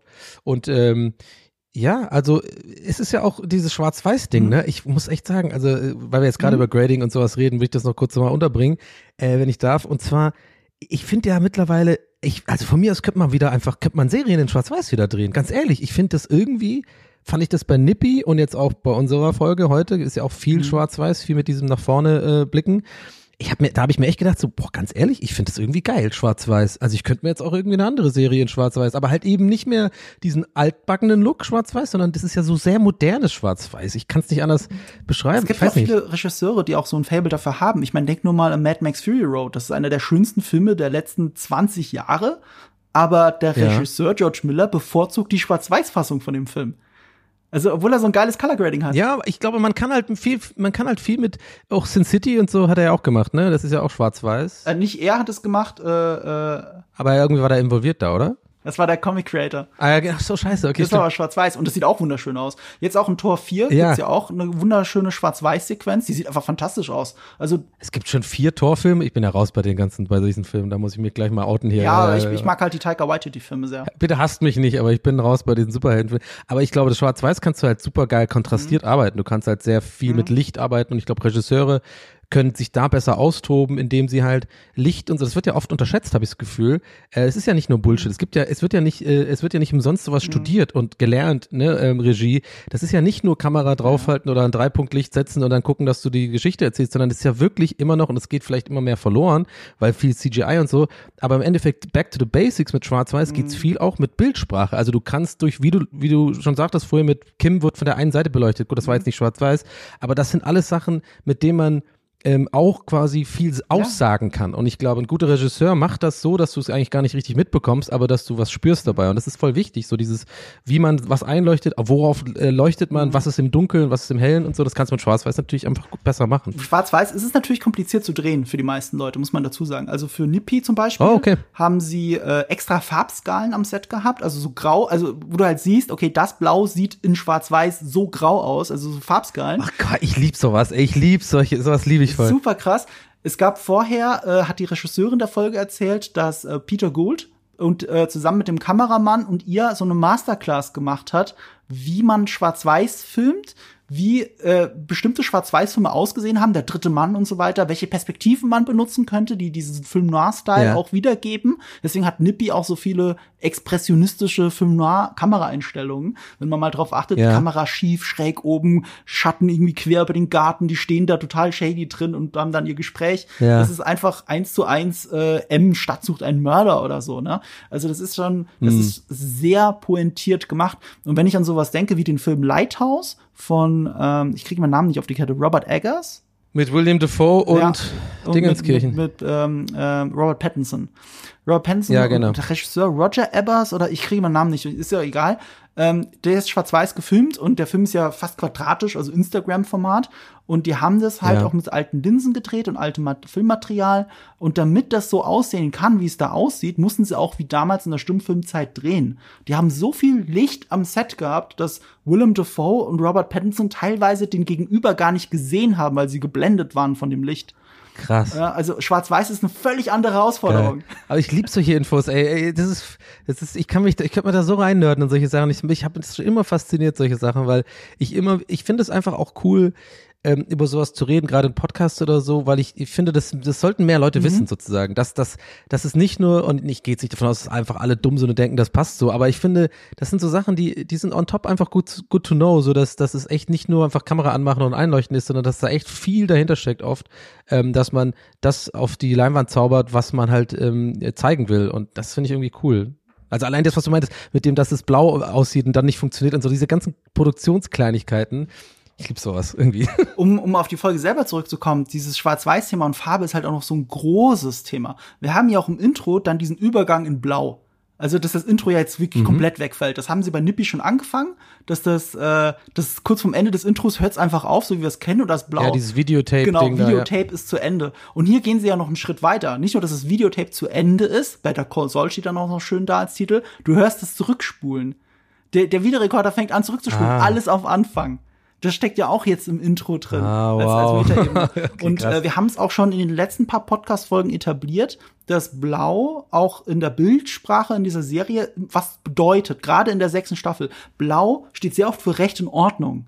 Also so Sachen wie wenn okay. Ray vor, also Ray Seahorn, äh, Kim Wexler vor der Ampel steht mit dem Auto und sich entscheiden muss, ob sie den Leuten daneben was sagen soll oder nicht, ist sie blau ausgeleuchtet, obwohl mhm. die Ampel rot oder grün gerade anzeigt. Äh, weil Blau in dieser okay. Serie immer wieder für die, für, den, für die Entscheidung zwischen Recht und Ordnung steht. Ähm, so wie im Apartment. Ja. Das ist dann die eine Hälfte des Apartments ist blau ausgeleuchtet, die andere Hälfte ist orange ausgeleuchtet. Und in dem Moment, äh, wo Kim sich entscheidet, was Kriminelles zu machen, geht sie von dem Orange in, äh, geht sie von dem Blau in das Orange über und so. Also es ist ja immer so ein bisschen Ach, mit krass, drin. Ey, und es gibt es Abgefahren. gibt auch dieses äh, hier hier der, der Goldfisch in, diese, in dem kleinen Tank bei ihnen im Apartment. Da war ja das Wasser immer blau ausgeleuchtet. So, das war ja auch schon so ein Kontrast. Der Goldfisch auch wieder orange, in diesem Blau und dann noch der Blutfleck drauf von Howard ja. Hamlin, den sie da weggewischt haben. Das ist das Letzte, was wir von dem gesehen haben. Der wird ja hier noch mal referenziert, wenn er dieses äh, Gefäß in der Hand hält, das Runde, und sagt, er hatte mal einen Goldfisch, der da reingepasst hätte. Ja, ich wollte, wollte gerade sagen, äh, äh, hier an dieser Stelle mal Props an dich für deinen Instagram-Post oder so, also oder das, was war das, der das, Tweet oder so, wo du meintest ja. so den, den und Tweet. Ja, äh, den Gast anteasen, hast du doch diesen ja. Goldfisch äh, äh, im Glas, aber dann dachte ich mir auch kurz so, ah ja, ja, scheiße, ich komme in so ein schlaues Format jetzt oder was? Jetzt hat er so wirklich nur, werde ich nur abkacken jetzt hier, sind ja voll die Intellektuellen, ey, weil ich dann sofort auch irgendwie oder was heißt sofort Bullshit, ich habe erst nach dem zweiten, dritten Mal so Gedanken, ach, der meint das stimmt äh, warum, weil ich dachte so, warum denn jetzt ein Goldfisch? Und dann habe ich mir, stimmt, die, die Erlenmeyer Flask, oder? Ja, ja, ja, ich, ich, ich, ja. Ist das ein Erlenmeyer Kolben? Nein, oder? Das sind doch die. Doch, doch, ich, du, ich habe nach Breaking Bad selber angefangen, Crack zu äh, kochen, so ein bisschen. Also Crack habe ich dann eher gemacht und dann habe ich, musste ich mich natürlich, musste ich das ja alles eins zu eins nachkaufen, deswegen. Erlenmeyer Flask, glaube ich. Äh, äh, der, dieser, also dieser Post, den ich gemacht habe, das war ja ein ja. Promo-Shot. Also, also so ein Promo-Poster, dass sie, äh, dass so, sie immer so ein paar Tage vorher machen. Das habe ich jetzt nicht extra gebastelt. Also ich, ich liebe aber diese Bilder. Sie haben für jede Folge, haben sie als Teaser ein Schwarz-Weiß-Poster mit farbigen Elementen. Außer bei Nippy, das war komischerweise ganz schwarz-weiß, das Poster. Da hätte man auch auf was kommen können. Also auch die Farbeinstellung. Wo, wo hast du die immer her? Wo vom hast offiziellen du die AMC Better Call Saul Account. Nicht vom Netflix-Account. Okay, gut, AMC. dann muss ich, muss ich mal folgen. Geil, ne? und, okay. und, und, die haben halt dir diesen Erlenmeyer-Kolben genommen und haben äh, blaues Wasser reingefüllt. Also blau, der Fisch schwamm immer in blauem Wasser. Also blau ausgeleuchtet. Aber hat es vielleicht auch was mit Blue, mit dem Blue, äh, diese blaue Färbung von dem ja, Meth genau. zu tun, was die verkauft Jetzt, haben? ja, aber Christo? das ist die Verbindung gerade. Der, der Fisch war Ja, ja, die ganze krass. Zeit in der Serie in diesem blau ausgeleuchteten kleinen Aquarium. Und jetzt, sowohl für diesen Promo-Shot als auch in der Serie wird ja referenziert, der Fisch könnte genauso gut in diesem Erlenmeyer-Kolben schwimmen, äh, schwimmen. Und da drin wird das blaue Meth hergestellt. ja. Es ist abgefahren. Also Krass. Farben und Timelines und ach, diese Serie einfach. Und wie gesagt, also dadurch, dass jetzt wir am Ende von Better Call Saul angekommen sind und die und die Videokassette zurückspult, ist damit auch die Timeline klar. Wir hatten, glaube ich, letzte Folge noch drüber diskutiert, wann genau könnte das vor, äh, nach Breaking Bad spielen. Das wird ja hier eindeutig erklärt in dem Telefonat mit Francesca. Hm. Äh, alles, was wir schon bisher kannten, selbst El Camino, man hat das Auto von Jesse an der Grenze gefunden, selbst El Camino. Ja, genau, die. Referenz habe ich auch sofort, bin ich auch sofort Es äh, drauf angesprochen. Jetzt klar. Es, wir sind Wie fandst du denn El Camino? Muss jetzt nicht ganz kurz, so Okay. einfach nur, nur war ein schöner, schöner One-Shot. Ich fand den nämlich, ich fand den nämlich besser als okay. Irgendwie komischerweise kam der nicht so gut an. Ich fand den echt eigentlich Ja, ganz gut, finde ich. Also okay, weil Breaking Bad Verhältnis ist immer noch besser als das meiste, was man sehen kann. Ja. Es war so ein guter kleiner Fix. es war halt eine, wie eine wie eine coole äh, Jesse Jesse zentrische Breaking Bad Folge. Das war's für mich. Ja, ja, Ne? Nicht Fall. mehr, aber Ja. auch nicht weniger. Und nicht weniger ist super. Also ich, ich weiß gar nicht, warum Ja, alle Leute stimmt. so auf El Camino rumreiten, als hättest du Breaking Bad kaputt Ja, deswegen meinte ich gerade, ich find, fand ich auch, das fand ich nämlich auch irgendwie, alle fanden das, oder viele fanden das aus meiner Wahrnehmung auch so irgendwie scheiße. Und ich dachte, mir so, hä, was ist denn los? Das, das ist doch der Film, den Jesse Pinkman verdient hat. So, das, Ja, finde ich auch. Damit muss man, damit ist eigentlich alles gesagt. Aber hm? Obwohl eigentlich der Film im Endeffekt, wenn wir ehrlich sind, eher der Film von, von Todd wurde. wenn man ehrlich ist, weil der da so, äh, dieser Soziopath, also der spielt den hier so gut, äh, dieses widerliche, äh, der ist so schlimm einfach. Mit seinem Apartment und so, so super seltsam einfach. Aber egal. Sorry, ich wollte jetzt gar nicht das El Camino-Thema aufmachen. Aber okay, du meintest gerade das Telefonat Ja. mit Francesca heißt sie? Ich wusste gar nicht, dass sie so heißt. Ah, Okay. Ja, Francesca. Ähm, damit ist jetzt klar, wo wir in der Timeline sind. Also diese ganze Gene-Timeline, nicht, dass es nicht schon durch den Haarausfall von Bob Odenkirk klar gewesen wäre oder von Gene. Ähm, das hier spielt nach allem, was wir bisher gesehen haben im Breaking Bad-Universum. Das war ja nicht zu 1000 Ja. Prozent klar. Aber jetzt ist es absolut klar. Ah, Ich muss schon, schon sagen, ich will jetzt nicht klugscheißen, für mich aber schon. ja, für mich auch. Also ich fand das schon auch ziemlich offensichtlich. Aber die Diskussion da draußen gibt's ja, ne? Und dann Fängt es nicht sogar der erste Shot der, der ganzen Serie? Ist es nicht, dass er das Cinnamon-Ding? Du darfst nicht vergessen, dass es zwischen der ähm, vorletzten Folge und der vorvorletzten Folge von Breaking Bad, also Ozymandias Ja. und die Folge in der Hütte. Dazwischen gibt's ja ein Jahr Abstand, also zwischen dem 51. Geburtstag und dem 52. Geburtstag. Und dadurch hätte das hier auch dazwischen spielen können. Okay, ja, das stimmt, okay. Oder warte mal, sorry. Oder ist das jetzt out of the. Warte mal, mir fällt gerade auf, bin ich mir jetzt so sicher, dass es dann wirklich danach spielt? Ja, Leute, schreibt's in die Kommis. Ja, aber oh Gott, ich habe ich hab, ich hab allein schon bei der Frage, weil ich dann vergessen hatte, dass es einen Zeitsprung gab, wegen diesem 52. Ja. Geburtstag. Ich habe wirklich nur mal gerätselt, wie lange dauert denn Breaking Bad nochmal? Ein Jahr, glaube ich. Und da habe ich drei Dutzend Nachrichten gekriegt. Genau, aber so aus, sowas aus dem Stegreif und on the spot beantworten ist auch schwierig. Also äh, seid, seid lieb, ja. Ja, vielleicht war da doch ein Hinweis versteckt, das klarer macht. Man kann sich ja mal, ist ja auch alles nicht so einfach, das, die ganzen Timelines sind ja kompliziert. Aber ich glaube, wir können uns, wir einigen darauf, uns darauf, dass es uns beiden klar war, das Ding spielt auf jeden Fall, auf jeden Fall nach äh, dem ganzen Shitstorm mit, äh, mit Walter White und dieses aufgeflogen. Mhm. Ja, das schon. Das auf jeden Fall. Die Frage ist, ob halt äh, das Ende. Nee, Quatsch, doch. Dadurch. Was rede ich denn da? Dadurch, dass es nach El Camino spielt, spielt's ja definitiv danach. El Camino ist ja, Ja. nach äh, dem Ende von Breaking Bad. Genau, So, ja. mein Gefresse. Ich habe mir halt nur aufgeschrieben, meine Notizen-Timeline ist klar. So, das ist jetzt habe ich den Rest aus dem Arsch gezogen. ähm, okay. Und äh, Intro ist natürlich auch klar, farbig, ne? Farbig, wir wissen, oh, Breaking Bad Timeline. Das ist jetzt ja unser neuer Hinweis. Schwarz-Weiß, Gene Timeline, äh, farbig, Saul Goodman Timeline. Und äh, wir sehen ja, wir sehen ja auch, du als alter Meth Cook weißt ja, äh, Methylamin, das Zeug, das da rumsteht. Ah, okay. Ja. Äh, äh, Methylamine, ja. Das, was immer so schwer zu besorgen war, mit der, mit der Frau da aus dem, diese, diese, diese Businessfrau. Wie ich gelernt habe übrigens, ist es gar nicht schwer zu besorgen. Das ist pure Plot-Convenience, konstruktiert. Du, ich würde sowas lieber nicht googeln. Ja. Das ist, das ist, also das ich- BKA ich- ganz ich- schnell. ich ich mache gerade äh, Foreshadowing, ich mache ein Fun Fact äh, Video zu Breaking Bad für äh, meinen anderen YouTube Kanal GigaTV Mag Und dafür habe ich dann recherchiert, dass dieser Eisenbahnraub, den sie machen, nie notwendig gewesen wäre, weil Methylamin nicht schwer herzustellen ist. Das kann jeder gute Chemiker in der, in der, in der Küchenspüle herstellen. Ah, okay, und wow. Das ist halt reine Plot-Convenience, um, damit es halt diesen Raub gibt, damit es dieses Drama gibt, damit alles auseinanderfällt, Ja. weil der Junge erschossen wird. Das, Okay, das, das ist immer interessant, so beim das Konstruierten. Breaking Bad ist halt sehr konstruiert, genau wie Better Call Saul. Ja, gut. Aber, aber auch da habe ich sofort gedacht, oh, das ist offensichtlich neu gedreht, weil Bob Odenkirk ja doch sehr abgenommen hat im Verhältnis zu äh, Breaking Bad. Ist dir das auch direkt aufgefallen? Also ich habe mir erst noch überlegt, ist das vielleicht altes Footage? Wer weiß? Ich, muss ich ehrlich sagen, mir ist mir nicht aufgefallen. Habe ich Ja, jetzt er aber auch schon nicht drauf Sie geachtet. geben ihm einen extra Ja. großen Anzug, damit es nicht auffällt, aber wenn du die alte Ja. Szene wirklich nochmal anschaust, also Bob Odenkirk zu, ähm, wann war denn das dann? 2009, der war schon, äh, hatte ein paar Funde mehr drauf und deswegen fällt's dann doch auf. Insgesamt glaube ich aber, finde ich, gut gemacht ähm, mit, äh, mit Alter, äh, älter werden und so, dass das alles passt. Außer halt, muss ich ganz ehrlich sagen, ich greife jetzt vielleicht vorweg, aber Jesse, ey, sorry, habe ich nicht, habe ich nicht abgenommen in der Folge. I don't know. Also, sorry, der sieht einfach wirklich viel zu alt aus und das passt. Und ich fand auch den Akzent nicht mehr so, ich, also kein, nichts gegen, ne? Äh, ähm, Aaron, Aaron äh, Paul, Paul, ja. ja. Äh, aber das fand ich irgendwie so ein bisschen, habe ich, fand ich nicht so geil. Also Ah. äh, äh, Walter war super, ja, also äh, das konnte man viel besser kaschieren, der hat den gleichen Bart Mhm. und so und irgendwie hat er jetzt auch nicht super viel älter gewirkt. Aber ich muss sagen, mich hat's ein bisschen rausgebracht. I don't know, ich weiß nicht.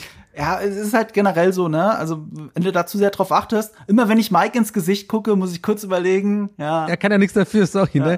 Aber ich meine halt trotzdem, muss man halt ehrlich sein, ja, hätte man vielleicht irgendwie da nicht dunkler machen können, den Fan oder so. an für sich finde ich halt einfach cool, dass sie da jetzt nicht de-agen oder so einen Scheiß machen, sondern sagen, ey, lass Ja. Schauspieler Schauspieler Ja, auf jeden sein. Fall. Was Ja. sie spielen, ist halt die Rolle von vor zehn Jahren und gut ist. Und es funktioniert ja, ne? Also bei Gus Fring, am Anfang denkst du noch, okay, er sieht deutlich älter aus als in Breaking Bad. Ja, voll. aber, aber irgendwann verläuft sich das. Und es ist einfach Giancarlo Esposito, der einfach seine Superrolle spielt und fertig. Ja. Ja. Nee, hast du voll recht. Also äh, genau das dachte ich mir auch äh, mit dem, mh, also auch wenn ich jetzt gerade gemeckert habe, aber ich dachte das auch mit diesem De-Aging, äh, dass das, äh, ich bin ja auch einer der wenigen, habe ich gefühlt auf jeden Fall.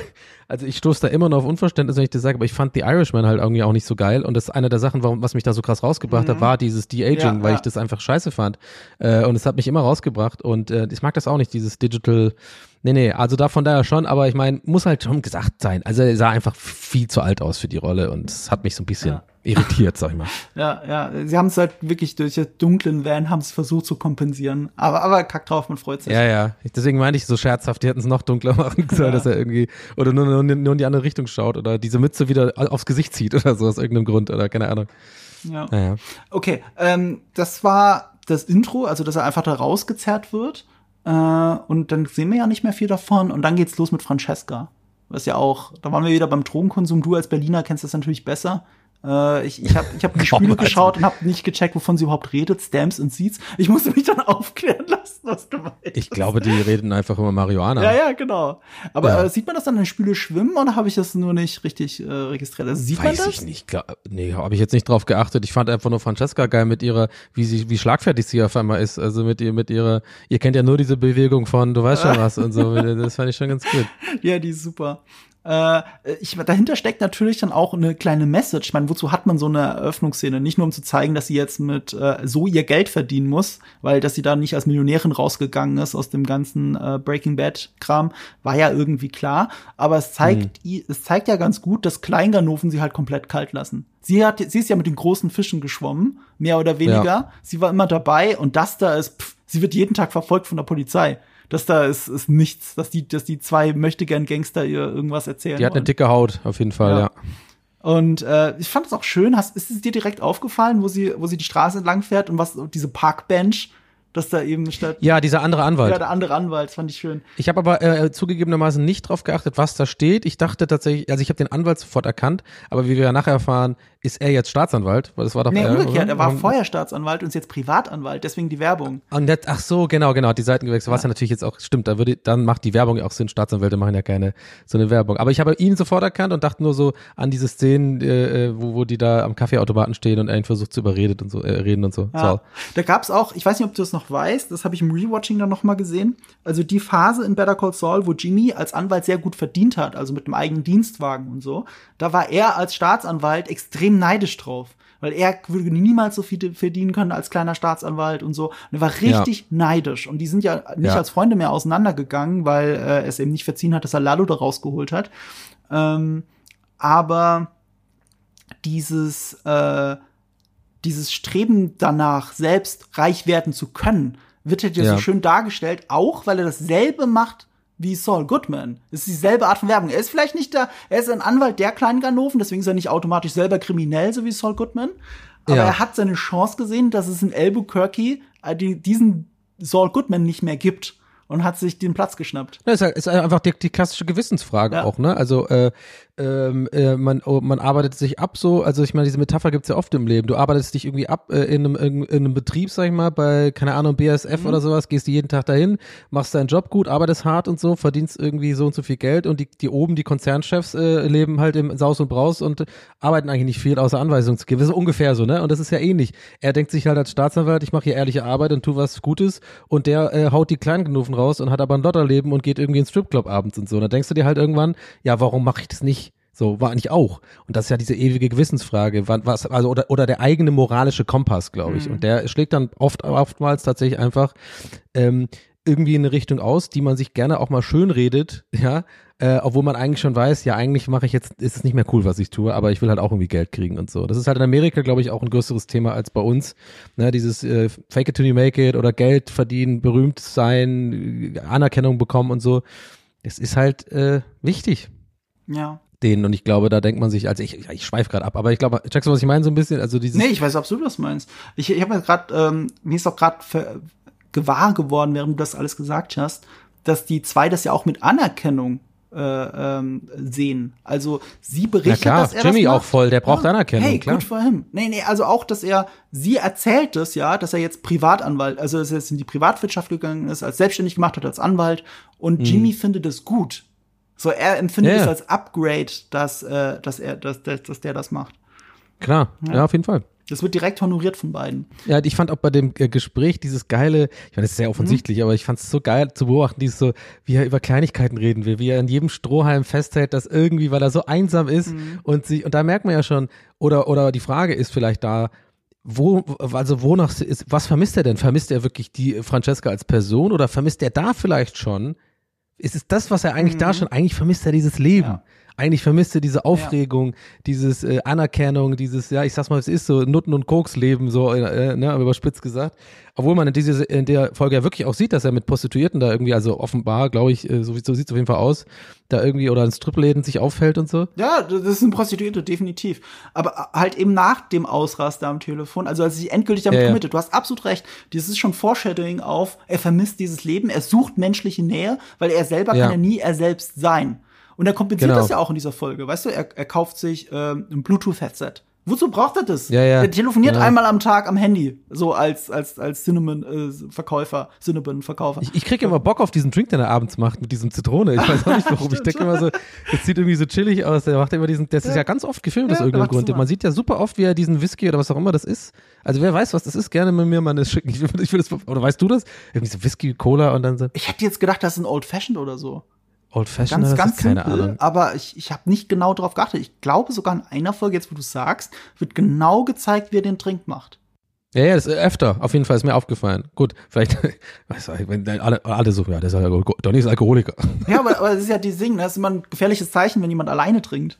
So, und ja. das macht er als Ritual nicht einfach nur, um was zu trinken und sich besser zu fühlen, sondern er setzt sich dann ja. auch hin, schaut alte Videokassetten. Weißt du, er schwelgt in diesen alten Erinnerungen. Das ist Nostalgie. Und es hilft ihm, sich wegzubeamen, im wahrsten Sinne des Wortes, wenn er sich mit Alkohol zuschüttet dabei. Ja, ja, das, das hat irgend, also welche Bedeutung werden wir vielleicht noch sehen, aber vielleicht muss auch nicht alles erklärt werden, aber das hat 100 irgendeine große Bedeutung, weil ich glaube sogar einer der allerersten Szenen, die wir sehen, ist dieses Eis im Glas, was so, was so rumwackelt, dieses Geräusch macht, wie er sich da irgendwie allein zu Hause im Schwarz-Weiß äh, ähm, diesen Drink macht. Ich glaube, meine, das war äh, einer der ersten Szenen von Better Call Saul, ne, dieses Foreshadowing schon. Ja, und das heißt, ich glaube, ähm, eine der ersten Szenen war, glaube ich, tatsächlich, dass er diese, ähm, wie er arbeitet, sein Arbeitsalltag. Er kommt nach ja, genau, Hause, ja. macht sich den Trink und dann schaut er sich ein Better Call Saul Video an. Ich glaube, das war ja, das genau. erste. Und das ist vielleicht einfach, vielleicht ist es einfach nur Coming Full Circle, dass er jetzt das auch wieder, ne, dass man jetzt am Ende dieser Staffel sieht, dass das ist auch egal. Aber ist mir einfach nur aufgefallen auf jeden Fall. Ja, ja, auf jeden Fall diese, diese Suche nach menschlicher Nähe ist da, diese Sehnsucht nach dem alten Leben, hier stärker als je zuvor. Auch dieses Massagegerät, das er sich nach Hause bestellt. Wie Ja, gesagt, stimmt, das. Bluetooth-Headset braucht er ja auch nicht. Ich habe jetzt auch gelernt, dass diese Geräte nennt man äh, Chi-Machine. Es, es soll, Ja. dich, soll den ganzen Körper äh, in so einen meditativen Zustand versetzen oder so. Ja, ja, er sagt ja auch äh, sogar wortwörtlich irgendwie, glaube ich, einmal irgendwie, äh, would really help your chi oder sowas, äh, als er das jemand empfiehlt, dieses Ja, Ding, er empfiehlt es Mike. Mike war da, weigert sich ja mit ihm zu reden, während er das äh, benutzt. Ja, genau. Ja, alles geht hier full circle. Ähm, äh, also er, er, er ist in dieser Folge so nah an Saul Goodman wie nicht mal in der Folge davor. In der Folge davor, Nippy war sehr Ja. nah an Jimmy McGill und hat das Saul Goodman Mhm. Zeug hängen lassen. Aber hier geht er all in Saul Goodman. Nach diesem Telefonat, über das wir am Ende reden werden. Ja. Ähm, äh, eine Sache, die mir noch aufgefallen ist, das ist ein ganz kleines Detail, das hat Thomas Schnauz im Interview auch noch mal betont. Er fragt nach einem gewissen Danny. Und, äh, Danny, Danny, welcher Danny? Und sie sagen auch nicht welcher, aber er hat aufgelöst, welcher Danny gemeint ist. Der, ähm, dieser Drogenhändler aus Better Call, also nicht der Drogenhändler, der Typ, der die Pillen verkauft an Nacho. Mit dem gelben Hammer. Der, weißt du, den, den Saul Goodman aus dem Gefängnis holt, indem er sagt, dass er sich nackt in Kuchen immer setzt. Ja, okay, vage Erinnerung, aber ich, ich, ver- ich Der hat. Baseballkarten gesammelt und irgendwann haben Ja. sie ihm die geklaut und dann musste, also Mike war sein Bodyguard. Okay. Also das ist auf jeden Fall sein In, äh, da irgendwie Kontakt aufzunehmen, oder was? Äh, das war, ähm, der hatte halt mit dem zu tun. Das war, ich glaube, einer seiner ersten Fälle als Saul Goodman, wenn man so will. Er hat für Mike Mhm. Diesen Danny aus dem Gefängnis rausgeholt oder, oder vor äh, beim Verhör vertreten mit dem Polizisten. Okay. Und dann hat er den Danny damals rausgeschickt und hat den Polizisten erklärt, das, was in der Wohnung, die eigentlich Nacho durchsucht hat, was in dieser Wohnung gesucht wurde oder geklaut wurde, waren halt peinliche Sexvideos, in denen Danny sich angeblich nackt in Kuchen setzt und ich glaube furzt. Oder ist das diese, ich bin mir nicht so sicher. Egal, Ja. auf jeden Fall setzt er sich nackt in Kuchen. Und, Okay. ähm, und, und so hat er ihn da rausgekriegt. Das war so seine erste Aktion eigentlich als Saul Goodman. Also insofern auch noch mal so ein Callback ähm, äh, zu dem Leben als Saul Goodman, wenn er schon nach Danny fragt. Und es war Thomas Schnauz sehr wichtig, Danny hier zu platzieren, weil Danny sonst nicht erwähnt wird. Er wollte ihn ursprünglich, wenn ich es richtig verstanden habe, auch installieren in Better Call Saul als der Typ, der da, über den das Lasertag-Geschäft dann läuft aus Breaking Bad. So, was die Geldwäscherei, bla bla bla. Einfach weil sie den Schauspieler wieder zurückholen wollten, weil sie ihn immer so mochten, aber sie haben keine andere Möglichkeit jetzt gefunden, außer ihn jetzt im Telefonat noch mal kurz zu erwähnen. Deswegen wollte ich ihn auch kurz erwähnen. Aber der Okay. eigentliche Turning Point in diesem Telefonat ist natürlich, als er sagen muss, she asked about me, als es um Kim Ja. geht. Und das ändert halt alles zusammen mit dem Ja. Telefonat später. Der Rest ist nicht mehr wichtig. Und das war ja auch noch so eine äh, von Francesca so eine so so so Brot, das sie ihm hinschmeißt. Sie hat gemerkt, Ja, genau, oder, oder ein Geschenk, ich weiß es nicht. Also genau. Brot könnte man sagen jetzt, ne, weiß ich, glaube ich, aber ehrlich gesagt, ich würde sagen, eher so sein, ihr letztes Geschenk Ja, an ihn, ja. weil er, sie hat ja irgendwie danach direkt aufgelegt. Ja. Äh, er hat ja nichts mehr. Ich glaube, es war ihre, man sieht ja auch in ihrem Gesicht bei diesem Telefonat ein bisschen dieses so, sie ist eigentlich ja total angepisst von ihm, ne, Mhm. und genervt und, und, äh, ne, sie, sie, weiß, sie war irgendwie auch ein kleiner Teil davon, deswegen kann sie jetzt nicht komplett irgendwie sagen, äh, sich von ihm absagen, aber sie ist offensichtlich einfach äh, mh, an, sie ist einfach genervt von ihm und ist sauer auf ihn. Aber man sieht ja trotzdem auch ein bisschen raus, sie beantwortet ja doch ein paar Fragen. Sie merkt ja doch, sie ist empathisch und merkt irgendwie, ja, der, der ist gerade echt einsam, der will reden und deswegen gibt sie ihm ja was. Und ich glaube, das ist ihre Art am Ende, weil sie immer auch nur so kurz und knapp antwortet, dass sie sagt, das ist ihr Herz, was so durchdringt sagt so, okay, das gebe ich ihm. So als als Ja. mein letztes als meine letzte gute Tat für dich ähm, weil sie oder was ist gute Tat ne? Also meine letzte Gefallen Ja, dich, Gefallen weil sie hat ja irgendwie immer nur Gefallen getan und irgendwie sich da rein äh, überreden lassen und so. Und das so sehe ich das hat sie ihm hingeworfen. Ja und dann hat er jetzt da die Info ne und äh, wie war das dann nochmal also ist dann schon der Schnitt zu dem zweiten Telefonat und wie war das nochmal nee. Genau, dann fährt er los zum anderen äh, Telefon und äh, will mit Kim telefonieren. Und da erfahren wir jetzt viele Sachen, die wir vorher, also wir wurden ja lange, alle haben alle gedacht, so, oh, wird Kim jetzt sterben oder nicht? Alte Prequel-Probleme, Charaktere, die nicht später nochmal vorkommen. Dann gab es natürlich die Trennung und dann war immer noch die Frage im Raum, haben sie noch Kontakt oder nicht? Und was wir jetzt zumindest wissen ist, dass Kim in Florida wohnt. Also, und das Mhm. ist auch deswegen interessant, weil ich, ich habe lange spekuliert, dass sie in Nebraska wohnt. Also, komischerweise, diese Gene-Timeline spielt ja in Nebraska. Und Nebraska ist Mhm. der Heimatstaat von Kim. Das haben wir erfahren so, aus okay. ihren Rückblenden mit der Mutter Mhm. wegen dem Kennzeichen oder sowas. Und, und sie trägt auch so einen Pulli von der Nebraska Uni oder irgendwie so. Und, und sie ist aus der Gegend. War, war eigentlich äh, Walt auch in Nebraska, ganz kurz, war, war Walt auch von diesem äh, äh, Staubsauger-Dude auch in Nebraska oder Alaska untergebracht? Äh, ich weiß nicht wo. War das auch so ein Schnee, war da auch so ein Schneeort? Okay, gut. Aber das wäre auch mal interessant. Vielleicht ist das alles, kommt da alles together irgendwie. Alaska hätte gut gepasst, ne? Aber auch irgendwo da in der Gegend. Das stimmt, das könnte natürlich sein. Ähm, aber Kim, Kim äh, kommt aus Nebraska, ist aber nicht in Nebraska. Das wäre halt, äh, Hm. zum gibt's auch zumindest keinen blöden Zufall, wo sie sich irgendwie mit dem Kaufhaus über den Weg laufen. Aber sie arbeitet in Florida. Also du, du weißt es ja selber, hier der, der Staat, wo die alten Leute hinziehen in, in, in den USA. Ähm, Genau, der Retirement State. ja, in einer Wassersprinklerfirma.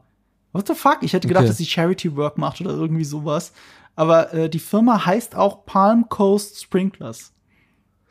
Nee, die hat sich doch abgesagt vom, vom, ähm, die hat auch diesen ihr Bar äh, eingereicht. Die ist ja dann, glaube ich, du kannst ja dann gar nicht mehr als Anwalt oder so Ja, ja, arbeiten, ne? ja, wenn ja klar. Aber ich hätte gedacht, dass sie was anderes macht. Also ich meine Charity Work Ja. im Sinne von, äh, wenn's, wenn's äh, Obdachlosen Essen ausschenken ist. Weißt du, was ich meine? Sie hat ja immer so ein gutes Herz. Ich hätte jetzt nicht gedacht, dass sie in einer Wassersprinklerfirma arbeitet. Also super Ja. Aber glaubst du, das ist so wichtig, dass es, oder weil du, äh, ich finde es erstaunlich, dass du dieses Detail da jetzt äh, erwähnst. Also glaubst du, das ist wichtig für irgendwas? Äh, okay, pass auf. Weißt du, wie die nächste Folge heißt? Wie? Waterworks. Okay, gut. okay, nicht schlecht, okay, nicht schlecht. Die nächste Folge heißt alles zurück. Waterworks und äh, die Firma heißt äh, Palm Coast Sprinklers. Und Okay, wow. ich, ich Ja, habe jetzt einfach die Vermutung. Ich habe jetzt einfach nur die Vermutung. Ja, muss komm, das wird schon passieren. Ja klar, die werden sich dann Nee, treffen, nee, das nee. ist ja ziemlich ich meine was anderes. Ich glaube, Okay. das ist jetzt nur eine wilde Vermutung. Ich stelle jetzt mal in den Raum rein. Wir hatten jetzt mit Nippy eine reine Gene-Timeline-Folge. Ja. Ich glaube, wir haben in der nächsten Folge Ah, Waterworks wahrscheinlich, den ja. kompletten Lebenslauf von Kim. Ja, den Lebenslauf weiß ich nicht, aber ja, du hast recht. Auf jeden Fall, auf jeden Fall eine, eine Eine Kim-Folge. hast Kim-Folge, du eine reine ja. Kim-Folge. Und das Wahrscheinlich, wahrscheinlich auch in Schwarz-Weiß, oder? Wie sie da wahrscheinlich irgendwo arbeitet. Oder Das so. ist die Frage. Also ich könnte mir auch vorstellen, dass Mhm. es, je nachdem, weißt du, wenn es in der ähm, äh, Jimmy McGill-Timeline startet, dass es da schon farbig Ja. wird, dann wird es schwarz-weiß oder alles schwarz-weiß oder alles ist farbig. Ganz schwierig. Ich vermute schwarz-weiß ähm, Ja. und äh, Gegenwart. Und es ist eine Parallelhandlung zu allem, was wir bisher gesehen haben, vielleicht auch mit einem gewissen Telefonat. Und das Finale führt dann alle Handlungsstränge zusammen. Ja.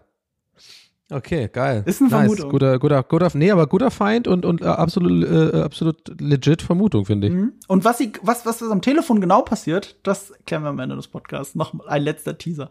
Äh, danach haben wir diesen Break. Jetzt haben wir kein Ja. Gene mehr, jetzt haben wir Saul Goodman. Und Saul Goodman trifft sich wieder mit Jeff, der immer noch zu seiner Überraschung oder schon wieder zu seiner Überraschung in dieser Küche steht und nicht fassen kann, dass der Typ schon wieder da ist und mit seiner, mit seiner Mutter YouTube-Videos schaut. Es ist Ja. dasselbe nochmal, weil er hat ihn ja schon zur, zur Hölle geschickt und, und er soll weg da. Ja. Es geht natürlich um Geld, es geht um, um Scams, um Schemes. Ähm, ich fand es aber ganz interessant, was Thomas Schnauz dazu gesagt hat. Und zwar, also es, wir haben es ja schon etabliert, es geht ihm wahrscheinlich nicht um Geld. Er will dieses alte Leben wieder. Es geht nicht nur um Geld. Es gab irgendwo, und das hatte ich selber schon vergessen, im Haus, äh, irgendwo in äh, einer der anderen Staffeln, hat man gesehen, dass Gene, ich glaube kurz als er überlegt hat abzuhauen, er hat einen ganzen Stash Diamanten in seinem Haus noch. Er, er hat ganz viele Diamanten zur Seite geschafft. Stimmt. Und, und wir haben auch vergessen, dass bei dieser Folge ja auch Francesca am Anfang dieses Geld für ihn holt. Nee, das Geld ist für sie. Das Geld ist für sie, damit sie überhaupt mit ihm redet. Und dann redet Ah, sie mit okay, ihm got it, got it. und muss Ja, ihm erklären, dass alles, was er da noch irgendwo in Sicherheit hatte, weg ist, außer die Diamanten. Aber er regt sich natürlich trotzdem auf. Ich meine, allein Ja, diese nee, Firma, die auf klar, ihren Namen nee. lief, war fast eine Million wert oder so. Also 800.000 oder so ist alles konfisziert. Ähm, aber er hat noch einen Beutel voll Diamanten zu Hause. Er ist nicht auf das Geld angewiesen. Es geht um, Ja. es geht ums Prinzip. Ja, ich hätte jetzt auch gesagt, dass es überhaupt nicht ums Geld geht. Genau, es geht um Mhm. das Excitement, es geht um, um einen kleinen Taste von seinem alten Leben wiederbekommen und es geht auch, glaube ich, um einen gewissen, ähm, nicht Machtgefühl, sondern einen, einen gewissen, ähm, eine Validierung oder sozusagen, Mhm. oder ein, ein, einen Purpose haben. Ja, also äh, es wird ja extra so dargestellt, mit diesem ähm, ver- vermutlich, also ich will jetzt keinem zu nahe treten, der bei Cinnamon, äh, Cinnamon arbeitet, ja, aber es ist ja irgendwie hat es, haben sie ja bewusst einen Job gewählt, der extrem langweilig ist und eintönig ist und er macht jeden Morgen diese Maschine an dieses Geräusch und äh, ja äh, und ist der alte so ein bisschen losermäßig, da arbeiten auch äh, nur so jüngere Leute außer ihm, ne, das ist glaube ich auch bewusst gewählt, dass er wirklich dann nochmal extra so einfach so der der gescheiterte, ja, in Anführungszeichen Job haben ist immer gut, ja, aber es, es wird schon klar, dass er so der gescheiterte Langweiler jetzt ist Und ähm, das, das passt ihm halt nicht. Und er kriegt halt so ein bisschen, er ist ja schlau und hat ja immer noch dieses ganze Skillset, sag ich mal, von einem Conman. Ja? Er hat ja sein, äh, in, in, in, das wird ja super oft auch gezeigt, dass er, dass er einfach ein super guter, ne, Jimmy, wie, was war nochmal, Jimmy irgendwas Fingers oder so, keine Slippy Ahnung. Jimmy. Sli Slippy Jimmy, genau. Deswegen war es so witzig, dass in der Folge davor Nippy Jeffy ausgerutscht ist. Slip and Jeffy. Ah, ah okay, nicht schlecht, stimmt, da kommt echt viel zusammen. Naja, genau, und dann, äh, äh ja, ich, ich glaube, ich spreche gerade das Offensichtliche an, aber trotzdem können wir ja mal ja. nochmal erwähnen. Also ich glaube, deswegen macht er das, es war für mich auch klar, also gar nicht geht ums Geld. Der braucht Excitement und der braucht einen Purpose einfach. Er macht ja auch nichts mit dem Geld. Er, er, er, er versteckt es unter der Spüle. So. Ja, gut, er geht zu Nutten. Das ist das Einzige, was er damit macht. So ein bisschen dieses Saul Goodman. Ja, genau. Aber jetzt ja auch erst. Nur in dieser ja, Folge ja, macht er jetzt da. Aber das hat er ja lustigerweise in der Nippi ja auch den anderen sogar quasi gepredigt. Mhm. Gibt das Geld nicht mhm. aus. Die IRS wird gleich auf eurer Tür stehen. Und er weiß es ja selber. Er hat ja selber, es war ja sein Job für Walter White und so zu sagen, Leute, ihr müsst Geld waschen, ihr könnt das jetzt nicht ausgeben und so ein Scheiß. Und das ist ja natürlich für ihn dann doppelt scheiße, weil er denkt so, er muss jetzt seine eigenen Regeln brechen, äh, äh, wenn er jetzt das Geld ausgibt. Und ja, das ist einfach, das ist halt klassisch. Es geht halt mehr, äh, Menschen brauchen mehr als Geld. Menschen brauchen einfach am Ende des Tages Liebe, Validierung, Selbstbestätigung und, äh, und das, das kriegt er halt nicht. Und da, da, das fehlt ihm. Du sagst gerade zwei super wichtige Sachen. Also der Tür, er hat den anderen gesagt, sie sollen nichts Großes davon kaufen. Und das ist ja auch der Verteidigung von Jeff. Das ist das Erste, was er sagt. Ja. Uh, I didn't buy, uh, ja, it klar. wasn't a big buy. Also er hat ja Panik. Er hat ja, ja Angst. Ja, klar, ganz klar. Er sagt ja, ja, weil, weil er Angst hat. Ja, weil er Angst hat, weil er jetzt, genau, er hat Angst vor, äh, vor Gene. Gene ist jetzt quasi so eine Art äh, Boss irgendwie, ja. Ja, ja, voll. Und weil du Validierung gesagt hast, Thomas Schnauz hat's genannt, das Geld ist Scorekeeping. Das Geld ist der Highscore. Es zeigt nur, wie mhm. erfolgreich er ist in dem, was er tut. Ah, ja, genau. Es geht nicht um den Wert des Geldes. Es geht darum, erfolgreich zu sein. Sie hatten ja auch bei Howard Hamlin quasi nichts zu gewinnen. Klar, da ging es im Hintergrund um Geld, aber das war mhm. nie ihr Ziel. Sie haben nie die Millionen gefeiert, die sie deswegen kriegen. Wenn sie gewartet hätten, hätten sie ja mehr Geld gekriegt. Sie wollten es nur ja, jetzt. Einfach aus Prinzip. Das finde ich aber, ja, das, das ist sehr interessant, genau. Das ist wirklich Highscore-Keeping, stimmt. Aber oder wie so bei Steam, so einfach so Kronen sammeln, so. und, Keine Ahnung. und dass dahinter noch mehr steckt, sieht man ja auch beim Scheme selber, weil wie ist sein Tarnname? Weißt du das noch? Ist es aufgefallen, wie sie ihn nennen? Die Leute, die er betrügt? Äh, nee. Sie nennen ihn Victor. Und Victor okay. war sein Tarnname, als er mit Kim zusammen die Leute betrogen hat. Da hat er doch getan, als wäre sie seine Schwester. Sie ist seine Schwester, ah, ja, er ist der Bruder Bar Drink Scheme, ja, ja. Ja, ja, und mhm. sie haben genau das immer zusammen abgezogen. Sie haben reiche Geschäftsmänner an den Bars abgefüllt und ihnen das Geld aus der Tasche gezogen. Aber hat man da auch schon gesehen, diese, diese, diese Abfülleinrichtung, die er da im Ärmel hatte? Oder damals, hat, nee, das haben sie äh, damals nicht gemacht. Das haben sie auf zwei Leute ja. aufgeteilt. Ja immer so spontan auch, ne? Ah, ja, genau. Die saßen ja, da irgendwo rum und haben gesagt, okay, wir, wir scammen jetzt den Typen da hinten. Einfach aus Prinzip, weil sie es können. Es ging ja auch nicht um viel. Es ging ja bei denen da damals nur darum, Drinks abzugreifen. Also diese Trophäe dann immer mit diesem, weißt ja, diese Flasche da, diesen Deckel, den sie immer behalten haben von der super teuren äh, Tequila-Flasche. Erinnerst du dich, diese ja, ja, ja, ich weiß noch, ja, ja. ja, ja. ja und, und das, das war ihr Score das war Scorekeeping, dass sie, dass sie ja. dieses, dass sie diese teure Tequila-Flasche, dass die aufgemacht worden ist. Ja. Und da ging es nicht um Geld. Und genau das macht er selber wieder hier. Das Geld, das er verdient, das wandert erstmal weg, das ist ihm egal, das ist Scorekeeping. Und er fällt in diese alte Rolle zurück, indem er auch wieder Victor ist.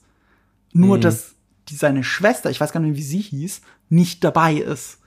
Und, ja. und das ist, macht es ja noch mal so traurig wie er da sitzt und sich abfüllen lässt oder auch natürlich selber trinkt. Ja, weil stimmt, weil die Motivation damals bei dem Scheme war ja äh, natürlich auch nicht Geld, mhm. aber da war die Motivation Bonding mit Kim. Ja. Ne? Und jetzt, ja genau, und jetzt ist halt die Motivation, jetzt, ja, jetzt hat er keine eigentlich wirklich, weil er hat die Motivation, die er noch hat neben Geld, Validierung und sowas, die kann er nicht mal richtig ausleben. Also es ist einfach eine verzweifelte Situation irgendwie für ihn es ist dieses langsam Breaking Bad, wo wir jetzt wieder hier ja. sind. Und deswegen switcht die Serie natürlich, also die Folge an der Stelle wieder zu Breaking Bad, weil dann kommt erst die AV-Szene, über die wir schon geredet haben, dass sie in den AV ja. reingehen. Ähm, Thomas Schnauz hat auch dazu erzählt, dass ihr Ziel war, äh, eine awkward Conversation zu haben. Dass sie sich gedacht haben, es wäre doch lustig, diese, diese nicht erzählten Dialog aus der Better Call, also Breaking Bad Staffel 2, Folge 8, Better Call Saul, diesen nicht erfolgten Dialog zu zeigen, weil es ist ja awkward. Zwei Leute entführen dich, machen dir äh, den Sack über den Kopf, bedrohen dich ja. mit einer Waffe und auf einmal bist du ihr Anwalt und sie fahren mit dir zurück. Und dieses Zurückfahren mit dir ist doch awkward. Awkward Conversation hat er es genannt. Und deswegen haben sie gedacht, das ist doch die perfekte Szene, um, um sie da wieder reinzuholen, uns diese awkward Conversation zu zeigen. Und Thomas Schnauz hat auch zugegeben, Ähm, sie wollten zwar da drin drehen, haben aber dann sich im Schreibprozess gedacht, es ist so viel einfacher zu drehen, wenn der AV nicht fährt. Eigentlich hätte er fahren ja. müssen, also lassen sie ihn ja, ausfallen. Ja, stimmt, gute, ja, okay, nice, guter Trick. Es ist einfach einfacher. Und, und noch mal eine kleine und noch ein kleiner Throwback zu dem, dass das mit dem Schlüsseldrehen, ähm, ne, dass man den richtig anschmeißen. Overflooded gab's ja die Folge, ja. dass sie deswegen nicht die Wüste laufen müssen und so. Äh. Und und Saul liefert ihnen ja die Lösung dafür, was sie tun sollen, damit das Ding funktioniert. Also ja, äh, ja. sollen zu dieser äh, Werkstattkette fahren. L Jiffy Loop habe ich mir aufgeschrieben. Das Jiffy Loop, genau, habe ich mir am Ende auch überlegt, genau. ich habe das dann auch gegoogelt, weil ich wissen wollte, ob das meine, weil ich hatte die Vermutung, dass, dass wenn sie das gehabt hätten, dann wäre es ihnen erspart geblieben, diese eine Folge Breaking Bad. Und das scheint wohl zu sein, ne? Das ist irgendwie so ein Zeug fürs Auto, das wo man das, äh, wo man das verhindern kann. Und, no ja, und noch ein wunderbarer Throwback. Wir haben ja über Farbkorrektur und Kamera schon geredet. Was mhm. mir direkt aufgefallen ist, in dieser Szene immer wie, sie haben es gedreht wie Breaking Bad. Die Kamera ist Overshoulder, shaky, ah, okay. äh, ist wieder aus der Hand gefilmt. Es ist keine besondere Perspektive in dieser Szene, nichts Besonderes. Marco, die geht gar nichts. Es, es, ist super simpel gedreht, so wie Breaking Bad in den ersten gemerkt. zwei Staffeln. Da wird du wirklich nur ganz subtil durch das visuelle Storytelling zurückgeholt wirst in die alte Serie, nice. so wie sie früher war. Ja, Hammer. Ja, voll gut, auf jeden Fall. Also da, äh, sag mal, ganz kurz, ich weiß nicht, ob ich jetzt schon vorspringe, aber der, der erste Scam, den, ähm, ja, Victor, keine Ahnung, jetzt da macht der Bar. Den ersten, ja, den er abfüllt, ja, dieser Karaoke-Bar. Ja. Sag mal, jetzt, jetzt habe ich mir nämlich aufgeschrieben. Ich habe es jetzt extra nicht geguckt, weil ich dachte, wir sprechen einfach darüber. Sag mal, ist das nicht Biff von Home Alone?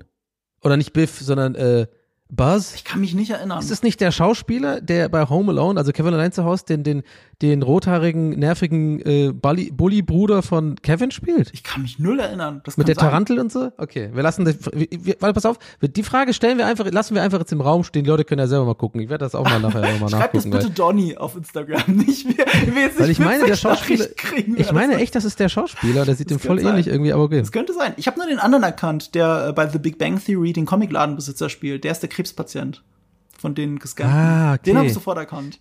Und du hast auf jeden Fall den Prius auch entdeckt, ne? Ja. Bei dieser einen Stelle, wo er zur Highschool geht, ja, dass, dass er genau auf diesem Parkplatz von der. Ja. Natürlich, der gute alte Prius, der, der, der das offiziell der Bums, langweiligste das Bum, Auge. Bumsauto nenne ich es immer. Hä? Nee, das Bumsauto, weil das Skyler und äh, Walt einmal da so hingehen und das Ding so durchwackeln.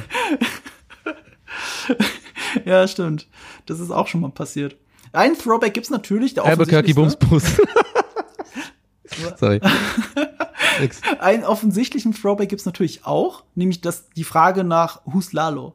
Also, weil er ja, er wird ja, bedroht ja. und das war jetzt erstmal, dass Lalo erwähnt wurde, so. Did Lalo send you? Das haben sie ja auch sehr geschickt in, ähm, in Dingsbums in der Folge Fun and Games aufgelöst, weil als er zweimal nachfragt bei Mike, ob Lalo jetzt tot ist, sagt Mike nur jedes Mal, he's gone, you don't have to worry about him, he won't come back. So, das impliziert natürlich, dass Lalo tot ist, aber er sagt nicht explizit, dass Lalo tot ist und kein Wunder, dass in einer Leben- und Todsituation Saul Goodman denkt, vielleicht lebt ja Lalo doch, was Lalo ja, der ja. euch geschickt hat. So, das ergibt natürlich jetzt total Sinn. Ich find's cool, dass ähm, ähm, äh, Jesse extra nachfragt, who's Lalo? Und das Besondere ist aber die Antwort. Ja, wollte ich gerade sagen, die Antwort, he's nobody. Ja, it's nobody, sagt er. Ja, it's nobody, genau. Und, und, und weißt du, worauf das anspielt? Äh, nee, weiß ich jetzt nicht, aber ich bin gespannt. Ich hätte jetzt einfach gedacht, das war so ein, so ein, eigentlich so ein bisschen so eine traurige, so, also ich, äh, wenn ich kurz darf, ich dachte, das ist so die Art gewesen, wie die Serie uns mitteilt, so traurig ist das Leben als Drogendealer oder so, keine Ahnung. Du hast jetzt 15.000 mhm. Folgen gefühlt seine Storyline mhm. verfolgt und so hat es irgendwie was aufgebaut für ihn, fandst ihn cool, obwohl er eigentlich ein Arsch ist, ne? Und dann, so geht das dann ja. ein, du bist dann nur noch ein Satz, he's nobody. So, it's nobody. Ja, ja, ja, stimmt, das ist auch traurig. Das melancholisch ist es auf jeden Fall. Äh, immer wenn ich an Lalo denke, muss ich halt einfach an, daran denken, wo er verbuddelt ist, also unter dem Labor. He's nobody. Ah, ja, stimmt.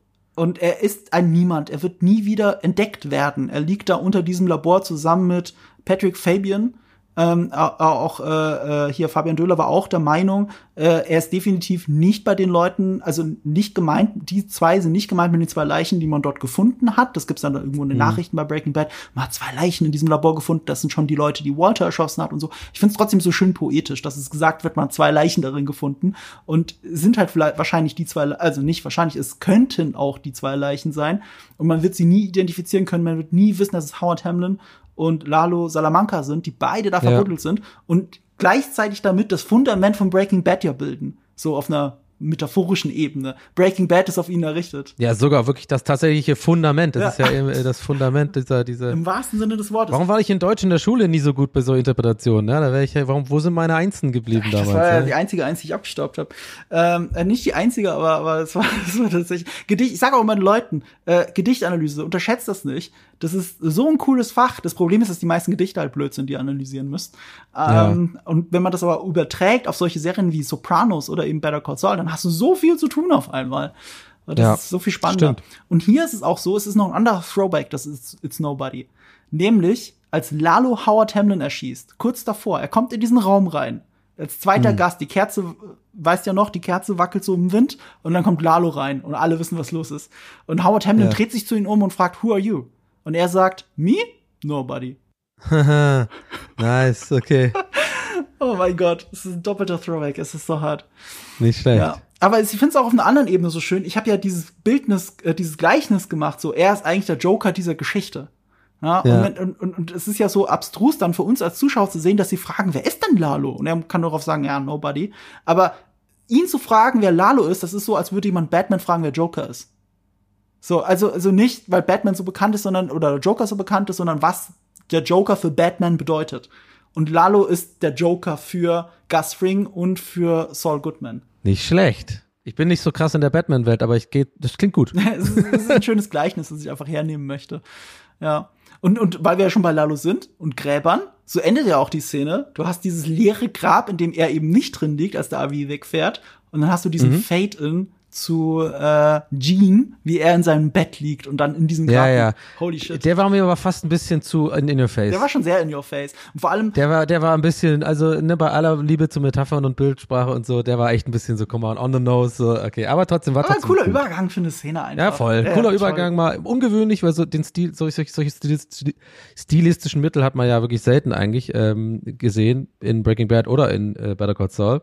Aber ja, kann man machen. Wir, ja. wir gehen dann äh, über in die, ähm, jetzt muss ich überlegen. Ach ja, genau, Gene liegt in dem Bett und ich glaube, er kriegt dann auch das Paket zugeschickt. Und das Paket ist halt dieses Massagegerät wieder, dieses Ski Machine. Ja, ja, da wieder so genau. die, die, wie, wie früher alles ist. Genau, also immer mehr Utensilien. Komm, äh, hast, fand ich interessant, dass du es vorhin auch gesagt hast. Ich habe mir das gar nicht aus der Perspektive habe ich das gar nicht so bewertet, dass er dieses Headset ja auch mhm. äh, hat am Anfang der Folge, mhm. das sich reinsteckt. Du hast ja recht, das braucht er gar nicht. Das ist mir gar nicht, habe ich tatsächlich, obwohl es so offensichtlich ist, jetzt fällt es mir auf, aber gar nicht so zusammengetan. Aber jetzt, äh, jetzt wird's noch klarer mit diesem Massagegerät. Es sind immer mehr, holt er sich so Kleinigkeiten, die in, ist wie so ein weiß ich nicht, wie so eine Verkleidung so. Superman. Also das Cape hat er schon an den und Ring, noch, den einen Schuh. Genau, ja, ja. Ähm, es, es spielt auch, wir haben ja auch schon über das Intro geredet, das jetzt anders ist. Vieles davon findet in den Intros statt. Ich glaube, das Headset hat man auch im Intro gesehen. Was man definitiv im Intro, im, im Better Call Saul Intro, das sind ja abwechselnde Intros, verschiedene, schon immer gesehen hat, war ein Münztelefon das hier sehr wichtige Rolle spielt an mindestens zwei Stellen. Und das Massagegerät. Diese Chi-Machine ist in einem der Intros stets auf dem Boden und läuft noch, aber der Rest sieht aus wie verlassen. Also soll wohl darstellen, dass Saul Goodman abgehauen ist und sich die neue Identität. Krass, ich muss ganz ehrlich gestehen, dass ich die Intros immer so wahrgenommen habe, wie einfach so ein bisschen, das sind einfach Bilder aus Albuquerque und da kommt das, dieses kurze, dieser kurze ja, Song und. Es, es, hat ja immer mit ihm zu tun gehabt. Ne? Also ja, klar, es ist einfach nur cool. Ja, ja, habe ich nicht drauf geachtet, tatsächlich muss, muss ich ganz ehrlich sagen. Aber sag mal, wenn wir schon dabei sind, das hat mich ja schon immer gefragt. Wahrscheinlich ist das schon längst ein Thema, was ihr besprochen habt oder irgendwo im Reddit sicher, Aha. aber ich habe es irgendwie noch nicht, bin noch nicht drüber gestolpert. Äh, ich als äh, ehemaliger Musikproduzent habe mich hier immer, frage ich mich ja, warum das die, so abgeschnitten ist, die Musik. Das ist ja offensichtlich so und dann hört das jetzt so auf. Hast du, hast du da eine Theorie? Oder gibt's da naja, Theorien, warum also, das so? Ich finde, was jetzt die sechste Staffel sehr gut etabliert hat, auch schon immer vorher, also diese Intros, erste Staffel, komplett farbig. Schon immer irgendwie ja. schäbig, abgehackt, aber du sagst ja auch schon selber, die allererste Szene, die wir gesehen haben in dieser Serie, war, dass Jean sich einen Cocktail macht äh, oder das Whiskyglas und sich vor, vor den Fernseher setzt und alte Videos guckt zu Better Call Saul. Ja. Und genau das sehen wir ja die ganze Zeit. Wir sehen Impressionen aus der Welt von Saul Goodman in Farbe auf ja. einer alten Videokassette. Und mit jeder weiteren Staffel werden die Intros schlechter. Dann kommt erst ab der zweiten Staffel ist ein bisschen Schwarz-Weiß mit dabei. Dann gibt es so ein Flimmern und dann ist es ein bisschen Schwarz-Weiß. Und mit jeder weiteren Staffel ist es immer mehr Schwarz-Weiß. In dieser Staffel war es teilweise so, dass das Intro komplett Schwarz-Weiß ist mit ganz kleinen Farbakzenten oder Farbframes. Und dann haben wir jetzt halt diesen blauen Bildschirm und dieses Zurückspulen der Videokassette. Dieses schäbige, okay. dieses einfach abbrechen und so war immer schon die ganze Zeit die Videokassette, die er abspielt. Und wie die Timelines aufeinander zurasen, wurde durch das schlechter werden des Bildes und dass es schwarz-weiß wird, wurde schon immer angedeutet, von Anfang an. Da sind wir beim Foreshadowing wieder. Die waren sich sicher, das wird irgendwann in schwarz-weiß enden. Ja, nicht schlecht. Das ist geplant, das ist kein Zufall. Ja, ja, auf jeden Fall glaube ich das. Hammerhart. Ja, und, und deswegen, also da, so würde ich es interpretieren, dass der Ton auch einfach aufhört und so. Ähm, es ist schon teilweise schäbig. Ich habe mich sogar, ich weiß noch ganz genau, in den ersten Staffeln habe ich mich auch so geärgert, weil ich fand, die erste Staffel hat das perfekte geile Intro mit den Farben, ich fand das super. Und auf einmal machen die so schäbige Schwarz-Weiß-Bilder rein, die nicht mal kontrastreich sind, wo ich wirklich denke so, ja. sieht doch blöd aus, warum macht ihr das denn? Und dann wird's immer mehr und dann so langsam, oh, ah. ja, ist schon, schon echt geil, auf jeden Fall. Und weil wir ja so viel von VHS reden, ist natürlich diese Analogie von Mike Ehrmantraut so gut, dass er sagt, ja. Heisenberg ist wie Betamax. Hat er das gesagt? Ja, er sagt so, doch, es ist wie Betamax. Alle sagen, es ist cool, aber eigentlich ist es doof. Ah, oh, hör mal auf, ey, langsam komm, ey, langsam ist much. ich weiß, das ist so. Stimmt, er sagt ja auch, äh, die stimmt, er sagt die, well, man one day about a better Everything was great. Ja, ja, genau. Einen letzten Fun Fact noch dazu, bevor wir wirklich über das Ende dieser Folge reden. Er hat so eine, ich, ich habe das noch gesehen, habe gedacht, oh, der hat wirklich so eine richtig alte Nullerjahre Sonnenbrille an, so wie man sie früher ja. getragen hat, ne, so ein bisschen noch im Matrix-Stil, so zu sehr im mhm. Gesicht gebogen. Irgendwie passt es nicht zu Mike Ehrmantraut. Und turns out, Thomas Schnauz hat auch gesagt, sie wollten absichtlich die Sonnenbrille aus, die hat er schon mal getragen in Breaking Bad ganz am Ach, Anfang, geil. als Mike eingeführt haben, hat er diese Sonnenbrille getragen. Ja. Und sie wollten sie auch wirklich drin haben und haben es extra ins Drehbuch reingeschrieben, dass es dieselbe Sonnenbrille ist.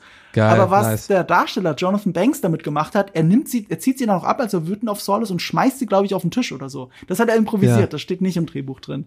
Ah, also, nice. also, auf einer symbolischen Ebene siehst du sogar, was mit der Sonnenbrille passiert ist. So. time to wear these sunglasses. Ja, einfach, einfach weg damit. Wupp. Jawohl. So. Und ja, und dann sind wir bei dem Punkt, ich meine, du hast ja auch so schon gesagt, ne, Breaking Bad erzählt uns die Geschichte von einem, der eigentlich ein Villain ist, eine Origin Story für einen Villain, von einem Arschloch. Mhm. Und es wird hier ja auch direkt referenziert mit, so a guy with cancer can't be an asshole? Das sagt ja. Ja, ja, genau, ja natürlich, bei den, bei den Scams, ja, ja. ja. Und äh, ja, damit. Ach, stimmt, muss ich ehrlich sagen, das, das ist auch wieder so ein Ding. Wow, das fällt mir jetzt tatsächlich, das fühle ich mich, komme ich mir echt dumm vor, aber du hast recht. Ich habe tatsächlich die Cancer-Analogie zu Walter White mit dem Cancer-Scam-Opfer-Dude tatsächlich gar nicht sofort gezogen. Wow, krass.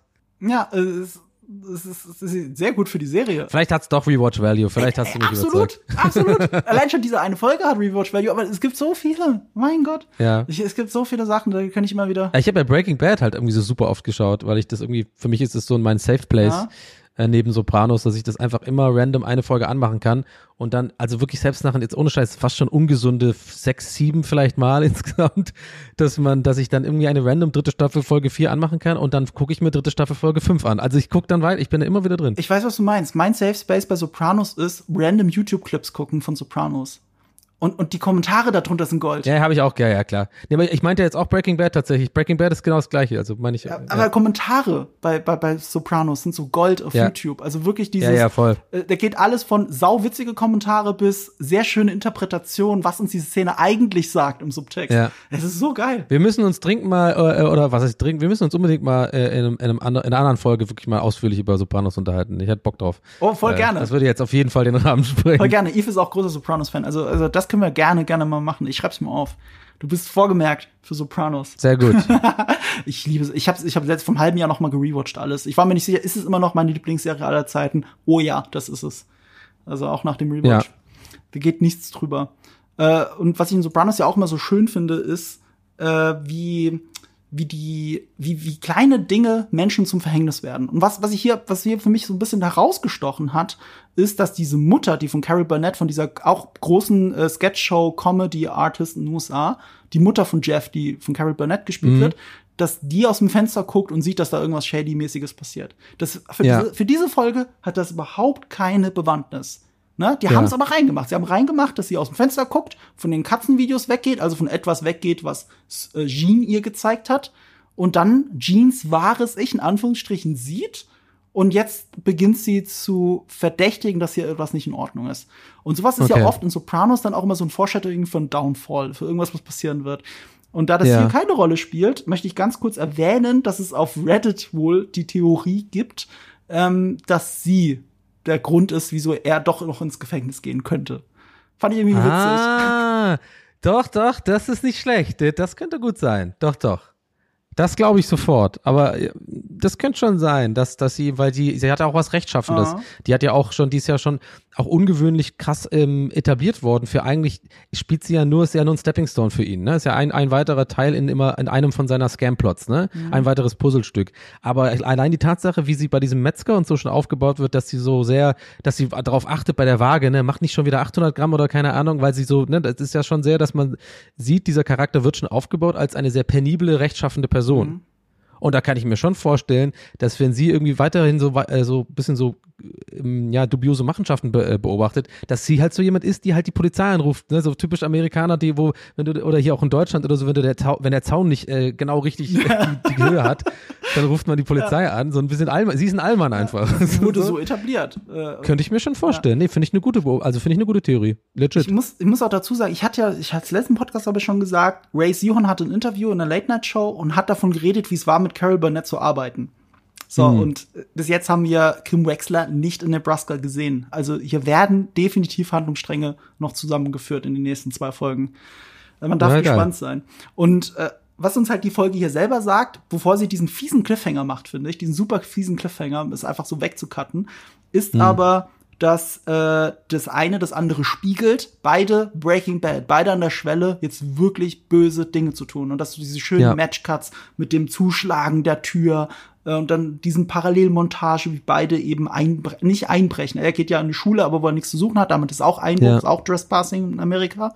Und hier ist es auch ein richtiger Einbruch und damit ist er wirklich an dieser Schwelle des Breaking Bad. Er hat den wichtigen Schritt gemacht. Gene ist wieder zu Saul Goodman geworden. Ich fand noch erwähnenswert, ähm, wie die, ähm, wie, also dass der Regisseur meiner Meinung nach ganz klar das Bild so gewählt hat, zum Beispiel bei dem, als das Taxi kommt, bei dem letzten Scam mit dem Cancer-Patienten, dass man als Zuschauer, so ging es mir zumindest, dass man ja nie weiß, ist das eigentlich eins das zweite Taxi schon oder ist es das erste Taxi? Das heißt, man hofft ja so ein bisschen noch, okay, Jimmy wird jetzt kein, äh, kein Krebskranken abzocken, so. Und das fand ich interessant, weil ich wirklich dachte, das ist Jimmys Charakter, das würde er nicht machen, so weit geht er nicht, ja, weil er ein schlecht, weil er ein Gewissen hat und so.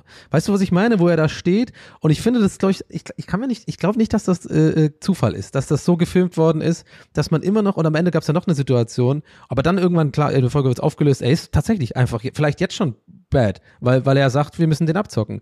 Aber er ist ja hingegangen, ob er es jetzt durchzieht, wissen wir auch noch nicht. Aber trotzdem, das, diese, dieser Zwiespalt oder sein, nicht Zwiespalt, sein, sein Dilemma, ja, äh, ist ja ganz offensichtlich äh, äh, dargestellt auch, ne? Dass er selber ja auch äh, wahrscheinlich jetzt bewusst entscheidet. Und das macht er ein ja, finde ich, wie bei, wie bei Walter White, irgendwann zu einem bewussten Arschloch, Willen, weil man kann ja ganz viel noch rechtfertigen mit so, ja, die Umstände sind halt so und dem geht's ja schlecht und der hat ja ein gutes Herz und der will ja was Gutes tun. Walter White will ja auch für seine Kinder äh, eigentlich providen und so, bis halt irgendwann klar wird, nee, selbst bei allem Gegenwind, was du kommst, alle Schicksalsschläge, die du hattest und so, jetzt ist wirklich der Punkt, jetzt wirst, du, jetzt wirst du greedy und jetzt willst du auch böse sein. So, und das passiert jetzt gerade, vielleicht, vielleicht nee, nicht, definitiv. ähm. Bei, bei, bei Jimmy McGill oder, ja, also das finde ich schon sehr, sehr interessant. Es, es gibt für Saul Goodman keinen Grund. Wir haben ja schon gesehen, er hat ein gutes Leben. Also gutes Ja, Leben, genau. in Anführungsstrichen, was er als gutes Leben empfindet, neben der Nutte aufwachen und so, ne? Er kann sich nicht beklagen, ob es jetzt glücklich macht oder nicht, ja, Ja. aber ja, genau. Ja, äh, er hatte ein gutes Leben und er entscheidet sich bewusst, in diese Schule zu gehen und jetzt in die Spirale der no Kriminalität reinzurutschen. Das ist eine ganz bewusste genau. Entscheidung, genauso wie es eine bewusste Entscheidung ist, den Krebspatienten auszurauben. Und mir ist gerade aufgefallen, weil du das so gesagt hast, das ist ja kein Zufall.